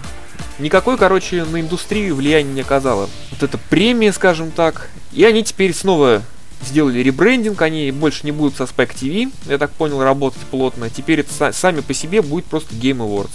А я когда-то прислал, думаю, что за, что за награда вообще? То есть я впервые вообще вижу это сочетание, да, вот Game Awards, ну, я имею в виду именно премия, название премии. Думаю, откуда, откуда, такое да, да, название. такое общее, совершенно общее, никаких отсылок нет. Думаю, ну ладно, хорошо, вообще это что-то крупное или это что-то оказывается крупное, да? Ну, сайт богато сделал, очень богато. А, нет, нет, нет, вот, пожалуйста. Game Awards аффилирована Viacom Media Networks и Spike TV. Ну, значит, все хорошо. Мы хотели инди, да, здесь в категории обсудить? Ну вот, постоянно слушатель Роман, ему привет передаем. Да, привет, Все его Роман. знаем. Он, да, особенно интересовался, что мы думаем про инди-номинации, и еще он интересовался, что мы думаем про... Господи, я потерял эту строчку. Что же такой тупой-то, а? Погодите, а я не нашел там миди-номинации. Там раздел э, Jury Voted и вот все списки там Game of the Year. Best Independent Game. Вниз, вниз, Best Independent Game. Ну. Это как раз лучшая инди-игра. А, Господи, я про что он еще-то говорил? Но мы можем про всех пару слов сказать, наверное. погодите, а Broken Age это же не инди. Она с издателем. Какой не издатель? Они на Broken Age деньги собирали на Кикстартере. Ну, они сами не издателями являются, Double Fan. А, по-моему, они, по-моему, сами издатели. Ой, господи, ну это инди-студия, инди-издатель, сами себя издают, ну как ты Ну думаешь? ладно, хорошо, пускай будет так. Давай тогда достебемся, что вот до кого-нибудь еще там. Сейчас инди очень широкий спектр охватывает. Там это, это уже не на коленке только, не, не только на коленке сделано каким-нибудь гением. Но они не должны быть на коленке, в смысле, что имеется в виду, по-моему, как это? То, что издатель? Нет, инди считается. Крупного нет издателя, типа Ubisoft, там... Хорошо, вот вам пример. Ведьмак 3, инди-игра. Инди-игра? Офигеть. Смотри, CD Project Red, поляки, сами себя издают, сами себе разрабатывают игры, сами занимаются дистрибуцией цифровой, gog.com, сами сотрудничают со Steam и с другими площадками цифровыми. Инди. Да, теперь вот такие инди получаются. Она будет лучшей инди всех, всех времен. Просто опять же, нет, что вкладывать в понятие инди. Я для себя инди меняю на малую форму. То есть это вот как рассказ. Небольшая игра, либо игра там без больших каких-то амбиций, либо игра с большими амбициями, но с маленьким бюджетом, либо без издателя, либо если с издателем, то с каким-то таким маленьким. Ну, типа Devolver Digital, который там маркетингом в основном занимается, то есть они деньги не дают на разработку. То есть это малая форма. А большая форма и крупная форма это уже то, что издатель, классическая схема. Издатель дает деньги, издатель издает продукт потом, продает. Ладно, спасибо за просвещение. Нет, я просто сказал, как я для себя такое разделение сделал, потому что э, действительно, вот инди можно назвать, Террария это инди, Ведьмак 3 это тоже инди. И как М, жить в таком Да, мире? Пропасть между ними, конечно. Ну давайте, поехали, что что там у нас жюри навыбирало. На самом деле вообще какие-то... Я как... Это же ты сказал, что это жюри выбирает игры, то есть это, по идее, просто субъективный выбор кучи... кучки жюри, что, что- во что они играли, и все. То есть, по сути, это не является каким-то таким глобальным выбором людей. Вот, если мы откроем пункт, кто такие эти жюри, мы тут читаем. Ну, тут... э, Ну, это игражуры. Раз, все два, игражуры. То есть игражуры собрались такие, я вот считаю, вот эта игра вообще the best. 28 человек. То есть они выдвинули эти пять игр, да, на соискание в итоге награды лучшая инди, правильно? Да, то есть во что они поиграли, что им понравилось. Довольно субъективно выбор. Очень субъективно. Я сказал бы. Best of Game of the Year это невероятно субъективный выбор. Особенно Hearthstone. Он почти всегда субъективный. Нет, вообще любой топ, он в принципе субъективный. То есть даже, например, номинации Game of the Year в принципе быть не может, потому что ее надо делить на платформы. Например, если какая-нибудь хорошая игра вышла на какой-нибудь Wii U, в нее поиграло мало людей, но на самом деле игра, игра отличная, она не станет Game of the Year, потому что она не наберет по голосам. Потому что выиграет какая-нибудь игра, которая вышла либо на PlayStation, либо на Xbox. То есть э, без разделения на платформы эта номинация, она вообще не имеет смысла никакого. Нет, жанр дальше идет. То есть Game of the Year она может быть, то есть она может между жанрами, в принципе, быть игра. Но люди всегда любят теплое с мягким сравнивать. У Оскар также фильмы выбирает на соискание. То есть ты думаешь, о боже, как они могут вообще сравнивать эти жанры? То есть это ну, настолько диаметрально противоположные вещи. Да, то есть на самом деле как бы вообще странно сравнивать такие игры. Такая номинация может быть, и в принципе большинство игроков, ну то есть как бы если народное голосование, они могут голосовать, какая тебе игра больше всего понравилась. Все равно же можно выделить, не знаю, такой момент, что вот эта игра мне все-таки понравилась чуть-чуть больше, чем другая. И, в принципе, может такую номинацию иметь. Но когда номинация идет без деления на платформу, она вообще не имеет смысла, потому что выйдет, по-любому будет игра, которая есть на Xbox или PlayStation. Если ее там нет, эта игра ни- никогда не, не выйдет в топ. Игра года. Кто у нас номинанты? У нас номинанты все, кто набрал, я так понимаю, девятки и близкие к девяткам оценки из 10. А Hearthstone девятки набрал? Ты чё, Hearthstone, это же вообще икона. Это же Blizzard, во-первых, а во-вторых, это же free-to-play чик. Blizzard ы, да, Blizzard ы крутые разработчики, но я не считаю, что это такая игра. То есть, поч- Ну, на айпадик есть. То есть, да, это игра. Но она очень Ну, популярна и пришлась по вкусу тем, кто любит подобное.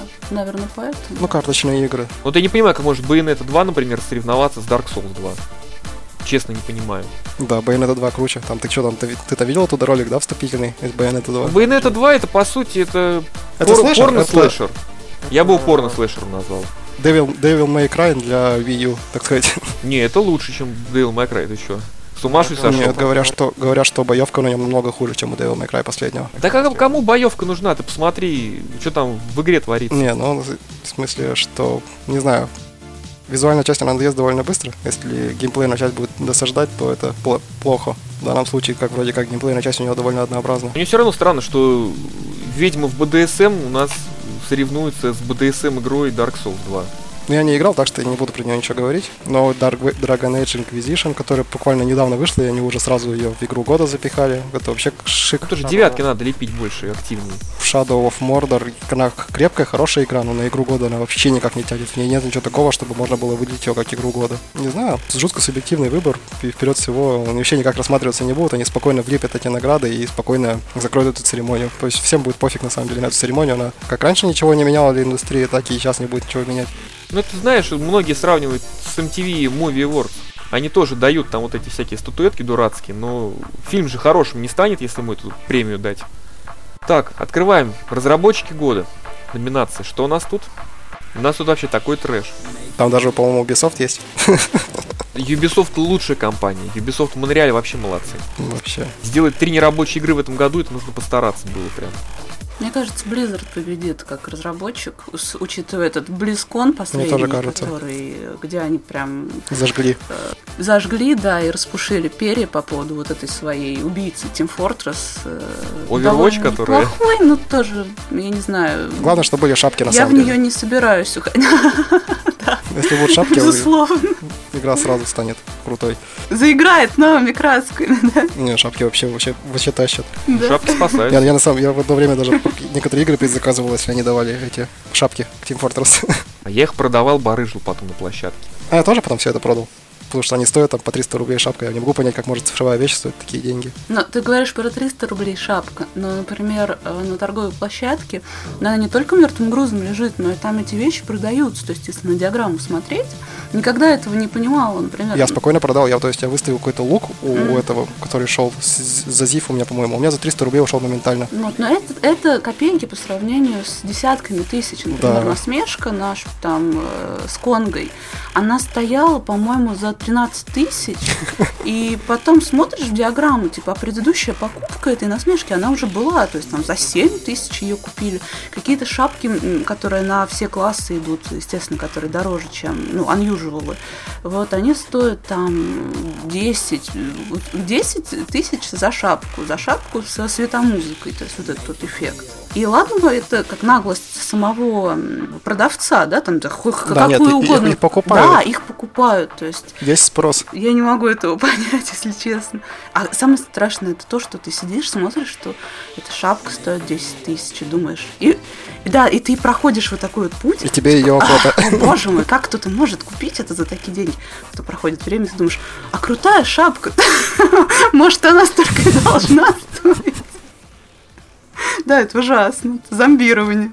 На самом деле тут диктуется исключительно, исключительно редкостью, то есть на самом деле это просто как бы такое пискомерство, показать, что у тебя есть такая шапка, немножко выделиться. Не знаю, кому-то это рада, кому-то это нравится. Почему, почему бы и нет, если у него есть возможность на это потратить деньги. Ну, я на самом деле тоже не могу понять, как это. Ну, еще раньше не понимал, когда я World of Warcraft там перепродавали там за несколько десятков тысяч, там, и сейчас там Не, ну игровая валюта это вообще такая тема массивная и не всегда понятная, потому что безумие этих цен. Была игра такая, бойцовский клуб, может кто знает. Это браузерная игра. Она, она славилась тем, что в ней были на реальные деньги можно было покупать всякие вещи. И там они были действительно дорогие между игроками. Причем там действительно дорогие на то время. Учитывая, что в то, в то время не было таких игр, как вот сейчас есть. То есть там не было распространена покупка за реал чего-либо. И там одного чувака спросили, нафига ты там себе купил такую броню? Ты же мог купить себе Lexus. Он ответил, «А зачем мне еще один Lexus? То есть, в принципе, это у людей есть возможность, почему бы и нет. Ну, это верно. Я купила себе шапку на Новый год, прошлый, на прошлый Новый год. Я ее очень гордо ношу. А я себе купил в Team Fortress все оружие, которое оранжевое. Ну, мне просто интересно считать, сколько я поубивал. Я тоже, я очень люблю оружие с счетчиками. Я все оружие переименовала, потому что, как там в престолах, у оружия должно быть имя, поэтому у меня у Да, каждого... ты, по-моему, ты, по-моему, переименовала и самые обычные вещи, не только Да, оружие. у меня Я где-то там водолазка переименована. Ну Да, у меня все все стильно. Я не могу так. Я не могу, чтобы персонаж был каким-то, да, no name. То есть для меня игры с кастомизацией всегда предпочтительны. Мне нравится вложить что-то, к чему я буду испытывать эмоции. То есть мне нравится, что мой нож называется так, моя шапка выглядит так, там и лицо моего героя выглядит именно так, как я его выбрала. То есть и я, в свою очередь, не понимаю, как можно ткнуть, типа, random и в итоге к нему прикипеть. То есть для меня это невозможно. Нет, то вдруг получится такое вот прямо... класс. А, ну да, ну да, это, ну, может быть, и выстрелит, знаешь. А может по- понадобится для этого нажать кнопку рандом 10 тысяч раз подряд. Мы как раз перешли к э, тому, что Роман просил нас обсудить по поводу лучшей инди в номинации. Ну как же остальных поругать? Ну ладно. Нет, давайте, давайте сначала поругаем. Просто мы не знаем, ни я, ни Миша, что такое Monument Valley. Я вообще думал, мы про девелоперов пока, ну да ладно. А, С девелопер? девелоперами все неинтересно, они там все уроды. Все отличились. Кроме Blizzard ов. Blizzard ы всегда крутые. Да, игры только не делают, и так молодцы. Ну да, они спокойно живут себе. Сделали пару игр и спокойно живут себе. Гуфовский объяснил, как теперь Blizzard игры делает, игры они больше не делают. Так. Лучшая независимая игра. Ну что я могу сказать? Фигня какая-то в списке в основном. Ну вот исчезновение Итана Картера, мне кажется, что-то довольно интересное. Она классная игра, но эта игра, то есть она не тянет на такую уж прямо законченную игру или нет? Или она хорошая? да, это скорее, мне кажется, люди не играли, поэтому все может быть совершенно иначе, да. Но э, кажется, что это такое просто впечатление, да, там такая фотореалистичная графика Мгм. и какая-то такая ускользающая история в духе Лавкрафта, то есть такая готическая, спокойное какое-то расследование, но без драм и без, э, без каких-то, без напряжения. Сюжетных поворотов. Да, то есть просто посмотреть на то, как все красиво. Ну, это тоже переживание, так что вполне себе, мне кажется, интересно. И я, может быть, совру, может быть, я вообще не про это читал, но, по-моему, там есть снайперская винтовка. Которую три человека нашли. Да, да, да, вот это вот меня очень заинтересовало. Это, а что с ней делать? Нет, игра отличная, я в этом уверен. Я её потом позже приобрету, конечно, пройду. Ну, не знаю, мне кажется, это не та инди-игра, которая может там основу сейчас вот взять, потрясти вот так просто. Да нет, конечно, это вам не Hotline Miami. Broken Age, акт первый. Во-первых, первый вопрос, где второй акт? Да, вот это вот... Double Fine, какого деление хера? акты. Летом должен был выйти второй акт, если Они же, по-моему, на- набрали сначала денег, потом сказали, что им денег не хватает, поэтому они выпустят только первый акт. И на второй акт будут отдельно собирать. Нет, они собирать не будут, но вот... Короче, ребята, давайте, мы доделываем, сейчас вот все будет. И это все будет уже длиться больше, чем полгода. Ну что, я не играл. Я ее предзаказала, потому что мне очень понравилась идея и как-то вера в то, что Тим Шейфер после там, моей любимой Грим Фанданга будет что-то вот такое же. Но, как всегда бывает с ностальгией, да, если ты что-то любил давно, это не обязательно, что ты будешь это любить сейчас. Вот. И она, не знаю, то ли я не разглядела в ней чего-то, но она совершенно скучная, то есть да невообразимо скучная, тебе не хочется играть в нее вообще. То есть ты зашел, послушал несколько диалогов, и все хорошо, и, и выглядит прекрасно, и озвучено хорошо, но только ты ничего не чувствуешь. То есть продолжать играть не тянет абсолютно. То есть я так и не прошла первый акт. Не первую, не историю, я обе истории как бы отгрызла по куску, и история молодого человека, и история девушки. И да, мило, и вот какой там, там персонаж милый, и все, я даже не помню ни имен, ничего. Как-то вот она тусклая очень. Безинтересный проект получился. Ну, для меня, по крайней мере, может быть, второй акт выстрелит, и все встанет на свои места, например, ну, если он вообще дойдет до нас. Я просто думаю, что сейчас у Double Fine какие-то проблемы финансовые, судя по тому, что они увольнениями занялись. Я вот, честно говоря, начинаю переживать, что вообще продолжение-то будет, нет? Но они могут, да, так сделать, что а вот и не будет второго акта. А, день, а деньги, деньги же мы изначально, не в смысле, что где мои 200 рублей там за половину, а просто в принципе обещано же оба могут реально забросить. Ну, для них это нормально. Ну вот представляешь, студия завтра закроется, как вот МММ, и что? Ну да. Кому претензии понятно. Нет, нести? но С ну, они, кем ругаться? они же, получается, с этим Face-Base DF9 они довольно, довольно плохо обошлись с, с покупателями. Ну они что сказали? Вы игру купили, но вы уроды, потому что вы купили игры мало копий. Поэтому у нас нет денег ее закончить, довести до ума и новый контент придумывать. Играйте Да, во что они- есть. Они просто сказали, что типа дальше дело за, модод- за мододелами. Но это же совсем не дело. То есть они просто буквально выплюнули людям игру. И все. Но вот они вроде как извинялись, они там сделали бандл, они там какую-то игру свою тоже дают в нагрузку Ну, не знаю. к Space Base. В общем, эта ситуация на самом деле очень плохо их, их показала. Не знаю, может, ну, побудило там что-то серьезное к этому шагу. Но мне кажется, просто лень что-либо делать в отсутствии какой-то такой отдачи. Нет, но когда игру даже делает Тим Шейфер, он же должен головой понимать, что игра бывает провальная, игра бывает неудачная. Можно денег, в конце концов, вообще не заработать этой игрой. Бывает просто концепция неинтересная, людям не нравится она. Согласен. То есть ты же в любом случае какие-то обязательства должен... Нет, вообще, когда ты выходишь, продаешь игру за деньги, то есть ты уже, у тебя ты уже обязан что-то сделать. Ну, не что-то, то есть а именно какой-то законченный проект. То есть ты продал Ну, это. ты имеешь в виду, что у них есть обязательства перед покупателем. Да, то есть не, не, не прямо такое подписанное, что они там что-то обязаны, а именно какое-то такое моральное. И так вот поступать, это как бы перешагнуть через себя надо. Кстати, все помнят вот эту отвратительную игру про динозавров, каких-то голозадых там людей исторических. Которая в раннем доступе А, была. её- Да, она Она же вернулась. А, вернулась? 450 рублей стоит. Да, у меня какой-то один из друзей купил ее, я пошел, удивился и выяснил, что она вернулась. Так.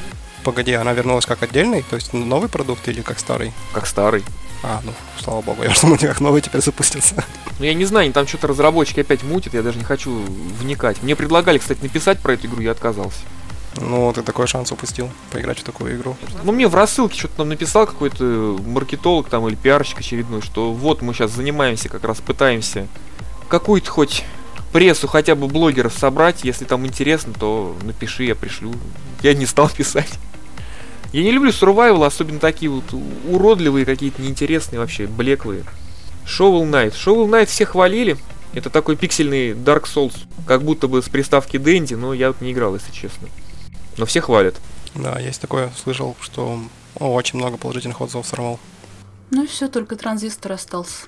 Ну, транзистор, он, по-моему, я в него тоже не играл, но я планирую когда-нибудь его купить. Ну, Там вроде как его хвалят больше за звук, за звуковую часть, чем за геймплейную. Мне вот не понравилась игра, я честно скажу. Я сейчас Даже опять, я сейчас опять иду там Даже наперекор понравился. общественному мнению, я опять там свое я выпячиваю, но у меня претензия одна. Выпячивай здесь все свои. Игра очень скучная и однообразная.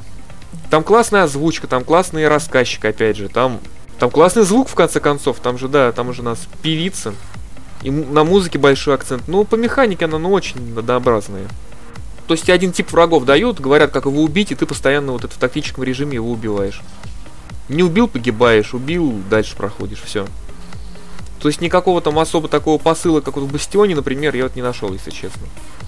Мы еще Монумент Вэлли пропустили, но я не знаю, что это такое. Я, никто не знает, что это, кстати. Мне кажется, она выходила либо для, либо для Sony, либо для Xbox. Так, ну лучшая мобильная игра это сразу. А, она на мо- лучшую мобильную игру претендует, все понятно, до свидания. Не будем про нее ничего говорить. А, вот, нашел сразу же. Вот, лучшее повествование, нарратив, нарративчик. Что у нас тут? South Park, Walking Dead сезон 2, The Wolf Among Us, Valiant Hearts, незаслуженно, я считаю. Wolfenstein The New Order, ох, как А круто. там такое повествование. Там вообще нет такого повествования.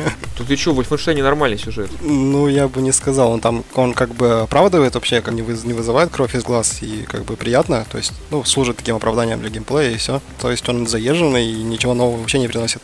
Ну как эти ничего нового не привносят? Может, он нового приносит. Ну я так не играю. Нет, он, нет, он хороший, то есть он крепкий, хороший, он не выбивается, но в целом он служит для оправдания для такого мощного шутера. И со своей ролью справляется просто на все 150%. Не знаю, я считаю, что Wolfenstein новый очень похож на Half-Life 2. М, Как-то не, не смотрел на это с такой стороны. Такая дорожная история типичная. То есть мы все время куда-то движемся, все время там что-то происходит по пути. Есть какая-то начальная точка, есть конечная точка. Что мне понравилось в Wolfenstein? Не понравилось, наконец, вот этот нормальный акцент, что нацисты были уродами, и не надо вот этих вот там непонятных заявлений, и не надо там никаких вот этих оправданий выдумывать. Что это чуваки просто такую утопию свою строили, а все было клево на самом деле. Там нормально показали, акцентировали все эти зверства. Нормально ведется повествование. Другое дело, что повествование, да, там довольно сильно выбивается из игрового контекста. То есть ты там можешь, допустим, немцев на куски рвать, роботов, там, собак, а потом бах, там какой-то ролик идет, и ролик, мягко говоря, вообще никак с этим не соотносится. Не знаю, в целом мне сюжет понравился, достаточно такой крепкий. Удивительно, но в шутере даже ничего так сюжет оказался, история. Опять же, хэппи-энда там нет, вообще отлично.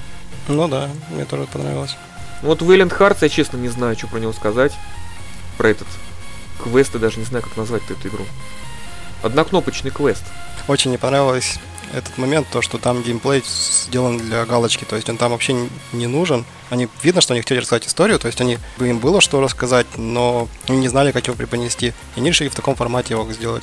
И просто заставляют человека, как бы, ну, то есть, у, как бы есть, как у, как у фильма есть, не- ну, этот необходимый хронометраж, то есть его надо выдержать, чтобы выпустить его. То есть люди, например, не поймут, если пойдут в кино на на 40-минутный фильм, хоть в нем будет все рассказано. Надо вставить сколько там слоу-мо сцен, чтобы растянуть его на полтора часа. Тут то же самое. Они просто физически его растянули. Мне кажется, даже некоторые сюжетные линии какие-то вставили, чтобы его чисто растянуть. Потому что по-другому никак этот геймплей нельзя объяснить. Он вообще ни- ничего не приносит, ни- сам ничего не рассказывает, все рассказывается чисто в этих в сценках. А, а тебя просто заставляют по одному и тому же экрану бегать туда-сюда, причем причем сознательно бегать туда-сюда. То есть они могли бы положить это как бы по, по ряду. Нет, они тебя э, обязывают сбегать в одну часть карты, перебежать в ту же, где ты стоял, использовать его, потом сбегать опять туда же, что-нибудь что-нибудь снова взять и снова сюда прийти. То есть это сознательно сделано затягивание. И меня просто это вывело из себя. Как так можно делать? Это не, э, не игра получается, а, ну как бы это история, это не игра. Но если это история, то ее надо делать как историю. А тут они просто сделали плохо, очень плохо. Мне кажется, они лучше бы мультик сняли такой европейский. Да, то есть это, это действительно мультик, то есть у него есть свое стилистическое оформление, все хорошо, все красиво, своя история довольно приятная, то есть ее интересно смотреть, то там довольно-таки крутые исторические вставки, то есть, ну, то есть эти исторические эти документы можно почитать. Все классно, но, блин, геймплей, когда в игре хорошо все, кроме геймплея, это, вот это очень плохо. Вот, я все сказал. Саша, тебе есть что сказать?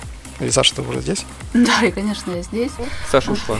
Нет, нет, я бы предупредила. По поводу лучшей истории вообще соревнуются две игры Telltale, которые как бы отдельный сезон. Внутри отдельного сезона я не думаю, что история Законченная, если... закончена, да. Вот, по поводу номинации, я, наверное, скорее всего, за South Park. Он Я тоже. прекрасен, просто. Я фанат сериала, я фанат игры. Он просто шикарен. Да, да, Его же, его же создавали сами создатели сериала, как их там... конечно. Трей Паркер и Мэтт Стоун. Да, да, да, да. То есть они, Они озвучивали, естественно. да, они на, на, на- на момент создания сериала закончили снимать мультик, то есть он не выходил новой серии, пока не делали игру. Ну, сделали они просто невероятно круто. все выдержано, все в стиле. Конечно, там главное перекликается игра с трилогией по «Игре престолов» внутри самого мультфильма. То есть там три серии э, про то, как дети играют, вдохновившись престолами, поэтому там и принцесса Кенни, у которой, который переживает свой особый период. Так что... И как там этот, как там Картман водил по садам. Да-да-да, Картман водил по садам совершенно шикарный. И этот дядька, который из окна кричал, что ты делаешь в моем саду опять? Он тебя предаст. Он хочет устроить пир, где всех убьет. Да ты еще всем расскажи, чем закончится игра престолов. А как человеку, не смотревшему South Park и не игравшему в игру South Park, в игру рекомендуете? Честно, Да. я думаю... Нет, если, если ты Тебе надо посмотреть обязательно South Park. То есть я не знаю, как ты его еще не смотрел. Ну, я вот из глухого села, я не знаю. Я бы сказала нет, потому что вот Нет, он, в- он в отрыве от мультика, он вообще никак, наверное. Да, То он есть там очень много отсылок. думаю, там, просто. получается, сами персонажи, они не будут раскрыты тебя. Ты не поймешь, почему Картман такой. Почему Картман, он действительно такой. Почему там Стэн там или Кайл. Почему... Там, по многие такие моменты, они не раскрываются, но они раскрываются в мультике на протяжении, сколько там, 12 сезонов или 14. Ну, елки, придется под одеялом на планшете смотреть. Смотри, смотри обязательно. Когда, когда я начал смотреть, я первые, по-моему, 3 или 4 сезона посмотрел буквально за один день за поем. Они вообще просто идут, как это, начинаешь смотреть, они просто тебя не отпускают. Там и юмор, и все присутствует. Классно. Они злободневные, там тонны сарказма, иронии, прекрасный сериал. Но они, правда, ушли больше к злободневности в итоге, то есть они начинали с более доброго мультфильма, с более добрых шуток.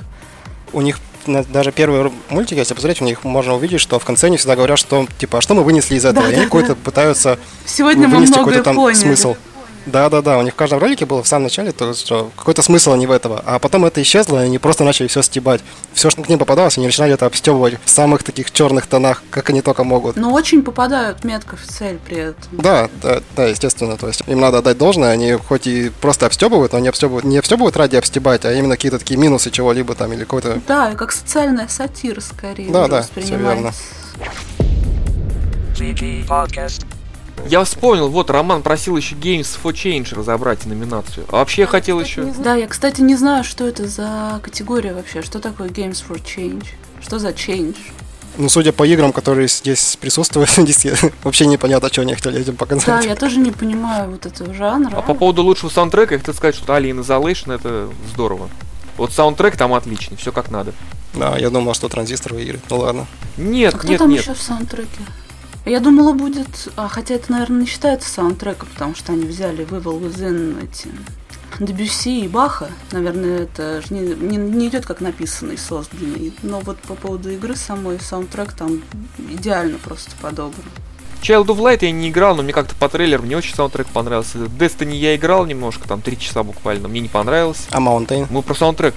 А, вы про саундтрек? Я все еще думал про Game, Game for Change. А, ну Наверное, здорово. саундтрек Транзистор, раз они так этим гордятся по поводу певицы, и там действительно очень крутые эти вставки музыкальные. Наверное, они скорее. Я за чужого, я за олдскул. Давайте, не знаю, я буду за Sunset Overdrive. Там что-то эпохальное, да, в чужом? Кто-то типа Ханса Циммера во всех этих таких, нет? Нет, нет, нет. Вот там оркестровый саундтрек как раз таки Мгм. стилизованный под первый фильм. М, То есть там очень много духовых вот Ну этих тогда должно быть очень хорошо. Там вот музыка это самое вообще классное, что есть в игре. Мне вот музыка очень понравилась. Вот ничего не могу сказать плохого. Но Games for Change, я, я честно не понимаю, что это такое. Может быть, это Очень имеется в виду, что они должны переворачивать наше сознание? Да?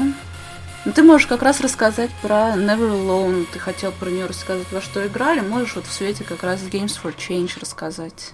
У меня, кстати, есть к тебе вопрос, который ты сможешь потом вырезать и запикать. Кончается все плохо, потому что я думаю про нее, и если там что-нибудь будет ужасное, это будет, у меня сердце разобьется. Если там с песцом что-нибудь случится. Я начну с того, что мы с тобой очень не сошлись во мнении насчет Neverending Nightmares. О, да, мы можем это обсудить, кстати. Поэтому я боюсь Я говорить тебе, я что-то. тебе просто объясню свою позицию. Я же не говорю, что она плохая. Я просто объясню, почему она кажется мне такой бесполезной, что ли. Не знаю. Вот у Never Alone я хочу сказать, что хорошо. Она позитивная очень. Там у героев, как всегда во всех ск- сказках хороших, поучительных, у них же какие-то там трудности встречаются на их пути сказочном. Но там благая цель и финал там очень позитивный, я так скажу. Да, ну хорошо. Про пицца ничего не буду спойлерить, но кончается все хорошо. Ладно. Я думал, она съедает писта, замерзает, и чтобы как-то хоть как-то согреться, сжи- убира- убивает его и с- Ты готовит еще скажи, что она в эти в органы ему в теплые остывающие залезает, Ну, чтобы да, согреться. Все как, Прекра- все, как, Прекрасно. все как нам завещал этот Гриллс. Нет, там нет, напомнил фильм «Никто не выжил», что ли, называется. Никто не выжил, это по поводу. Это как пила вообще. С маньяком. Ну да, но там просто был эпизод, где маньяк залез в труп А, да, да, да. от отморозка одного, и как он потом отморозков этих рубить начал на Это части рвать. маньяка играл, э, который Барт в «Хоббите». Люк- в Люк. Уилсон. Да. Мне очень понравился фильм, кстати. Никто не выжил. Но он же гей! Ну, кому-то повезло, я могу, что я могу сказать. Причем он такой-. Он такой странный гей, которого с женщинами ловить начали. То есть он официально как бы гей, но теперь геем быть не очень популярно в Голливуде становится, поэтому он переключается на женщин уже. Не знаю, это так странно. Это либо... В частности, его со своим агентом ловили. Где-то там. Почему тогда не заявлять, что ты бисексуален, да? Почему сразу только гей, если тебе нравится? Ну, Вот я не знаю, почему тут либо гей, либо не гей. Просто я знаю нескольких девушек, которые очень горевали, что он гей. Я вот этого вообще не могу понять, э, когда кто-то горюет по поводу чьей-то ориентации. Нет, проблема в том, что такой классный мужик и гей. Ну как вот так? Где мужика такого найти? Вот в чем вопрос-то был.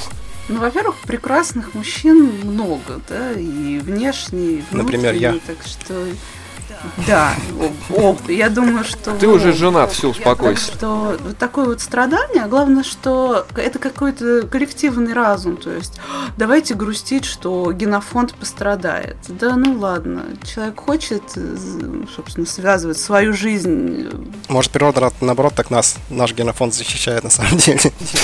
Ну, кстати, учитывая перенаселенность и популяцию, то как вот эти болезни типа СПИДа и прочее, это же действительно частично ответ э, природы на то, что нас так много. И Ну да, это, это, это, это естественная регуляция вида. Это, в принципе, нормальное явление. Спид придумали американцы. Это геи придумали, ты чего? Не будет людей заблуждения. Нет, спид создали американцы, чтобы черных истребить. Это же, блин, древняя байка как раз таки теория заговора. Про них будет дальше. Если мы, конечно, уложимся во время. VG Podcast. Ну так вот. Games for Change, да? Да, вот This War of Mine очень интересный новый проект. Кто играл? Ты играла? Я... Мне ее подарили, э, за что огромное спасибо. До того, как мне ее подарили, я посмотрела несколько серий летсплея. Это такой э, менеджер ресурса, э, ну, если вот чистый геймплей взять. Ну, что-то между, наверное... State of Decay? Нет, нет, ни в коем случае. Наверное, Don't Starve, если, ну, очень грубо сказать, но только во время войны и очень такой грустный, печальный реализм, потому что это Восточная Европа, это разрушенные бомбежкой здания. Она такая двумерная разрез здания. Ну, это, по крайней мере, то, что, то, что видела я в начало. Типа этот, типа Dead Light. Да, да, да, да, да, вот как раз это микс по поводу ресурсов Don't Starve и по поводу внешне это Dying Light, да, правильно. Нет, Dead Light, Dead Light. Dead Light. Мне очень понравилось. Я просто не знаю, почему вот это вот for change, я, ей-богу, я не пойму категорию. Но это совсем новая игрушка. Я так понимаю, что The Last of Us это имеется в виду вообще DLC, да? DLC, да, про девочку. Про девочек-лесбиянок. Не, ну серьезно, они вроде лесбиянки. Там Я, Эль- Элли лесбиянкой стала? А она вроде... я наверное, такое была. слышал, что вот эта вот девочка, которая потемнее, скажем так, политкорректно, что там вроде какая-то лесбийская линия с ней связана. Ну, и классно же. А других персонажей, кроме Эли, я не вижу здесь. Соответственно, что мы делаем вывод? Ну, я думаю, там все в рамках приличия. Нет, я не знаю, конечно, точно, но я что-то такое слышал. Может быть, я, конечно, берега попутал, как говорят у нас. Ничего себе. Ты не в тот райончик зашел, пацан. Пацан вообще попутал. Про вот эту гору я ничего не могу сказать. Мне кажется, это совершенно бредовая штука. Продавать за доллар трехмерные обоины на рабочий стол. И потом критики пишут и друг на друга напирают, рассказывают, какая классная игра получилась. Это то же самое, что этот Маркус Петерсон сделал какой-то там симулятор лошади, что-то там где-то лошадь бегает, что-то это. Сразу все стали говорить, типа, вот, прикольно, что-то это. Типа, что там хотел показать. На самом деле это... Философская идея, Да, глубокая. хотя, Я симулятор травы видела в стиме, по-моему, есть. хотя эта игра ничего из себя не представляет, если бы ее сделал кто-то другой, то есть она бы все бы сказали, ну, что за ересь, а? Ну, блин, это не игра, а хрень. Какой-то симулятор козла для нищебродов. Ну, а тут сделал же сам Маркус Петерсон, он не может сделать фигню. Персон какой-нибудь Петр. Ой, Персон, извиняюсь. Тебя все шведы сейчас прокляли. Да слушает много шведов, поэтому все. В общем, это я про культ, про культ личности загнул уже. Ладно, не будем про него. Ну, Best Remaster неинтересная категория. На самом деле, я не думаю, что там есть вообще про что рассказывать. Это просто выбор каких-то людей, там куча игр, которые, в принципе, может, были хорошие. или Best Shooter тоже глупая категория. Шутеров не было в этом году. Всего 5 штук. и- Best, best Fighting Game, тут я вообще не понял прикол. Что у нас в лучшем экшене? В лучшем экшене... О, Assassin's Creed Unity. Лучший экшен. да, которая успешно так провалилась. Я потом скажу, но у меня друг, в общем, под диван швырнул диск от PlayStation 4. В приступе ярости. Настолько игра его захватила и потрясла. Ну, вот именно, что они как бы... Они обманули как и как и с этим, и с Watch Dogs, так и э, с Assassin's Creed, потому что они выкатывали ролики геймплейные, но пререндеренные. Что не совсем хорошо есть. Это как бы обман ожиданий. Ну, блин, игра за 5000 рублей, которая тормозит у тебя в приставке, это странно. Жаль, потому что красиво выглядело на этапе роликов. Я не играю пока что в производство потоковое. Ну да, они там на самом деле слишком много намудрили. Там много, там на самом деле с этой игрой очень много, можно сказать, плохого про Ubisoft. Они сами показали свое настоящее лицо как издателя, что я уже Сергею писал, что я как, я вижу сейчас развитие серии, что они уже сами понимают, что они зашли в тупик с этой серией, она уже не развивается вообще никак, ни- несколько серий, несколько игр подряд, там меняется максимум, что это средство передвижения, тут появился корабль и все повествование какое-то там мега героическое, что они спасают планету, уже, наверное, всех достало, потому что они это, ну, глупо из игры в игру, из игры в игру спасать планету несколько раз. И причем все сходится на этом персонаже. Ну, игра на самом деле зашла в тупик, то есть и не, она не развивается, ничего, просто делает игру и, и следом за игрой. Мне кажется, сейчас они просто скажут, что это будет какое-нибудь переосмысление серии, и игра выйдет новая. Выйдет Assassin's Creed 1 в HD. Ну, или так. 1080p ремастерит будет Они должны же еще исторический, их- какой-то важный исторический момент. Да, какое-то событие, что или переосмыслить его, что, например, как-то он участвовал в этом событии, как что ты повлек там его. Ну, то есть, в принципе, чтобы игрок почувствовал какую-то свою важность там, и что немножко обогатился, может, это. Насколько я читал, то есть не читал, а слышал, что в Assassin's Creed Unity там сюжет вообще, в принципе, настолько вторичен и настолько неинтересен, что просто не заставляет себя, себя исследовать и себя слушать. Есть такой классный элитный ресурс критиканство.ру. Да ты уже говорил про него. Жене Кузьмину привет. Смысл в чем? Самая высокая оценка Assassin's Creed Unity от наших изданий 7,5 баллов от эконому. Это самая низкая оценка сериалу Assassin's Creed просто, я не знаю, за годы. Продались. Еще ни одну игру на 7,5 не оценили. GMBox поставили 7. учитывая, что Ubisoft запретили выпускать рецензии за- за- на 12 часов из-за того, что они знали, что игра откровенно сырая, ну, это показывает. А, а русские рецензии стали выходить почти через неделю только после игры. Ну вот, они, они знали, что игра, будет, игра вышла сырая, и что в рецензиях будет сразу отражено, что игра очень технически не, не подготовлена. Естественно, это бы отпугнуло покупателей, они бы начали отменять предзаказы. Ubisoft это не надо, и чтобы сохранить свои деньги, она запретила, зная, что люди будут недовольны этим. А, Отличное решение, по-моему. Даже Forbes написали и BBC, что Ubisoft уроды. Вот в плане работы с потребителями. А это вообще финансовые издания. Они как-то про деньги обычно пишут. Вот так мы, так мы плавно перешли от Best Games до Developer of the Year. Ну да. Хотя тут, наверное, не девелоперы виноваты больше, а из- как, Ubisoft как издатель. Ну а разработчики оптимизировали кто код? Разработчики. Они, они просто не успели. Тут же говорят, что у них просто не успели. А не успевают они из-за чего? Потому что их подгоняет издатель. Ну знаешь, Ubisoft еще в прошлом году хотели Unity выпустить. Да? Да, они за два года сделали игру, они хотели выпустить ее в прошлом году, но возникла такая, не знаю, странная тенденция, такой ажиотаж, захотели пиратскую игру. И вот они бегом-бегом Black Flag анонсировали, сделали. Ну, По слухам, опять же, у меня нет там каких-то пруфов огромных. Просто народ говорит, что игра вот этот Black Flag это такой скороспел, то есть это фактически DLC по-быстрому переделали к Assassin's Creed третьему в четвертую часть полноценную, про кораблики. А когда пираты всем надоели, выпустили вот этот рок, тоже, опять же, тоже недоделанный. И вот Unity доделывали, допиливали год и выпустили на новые поколения консолей.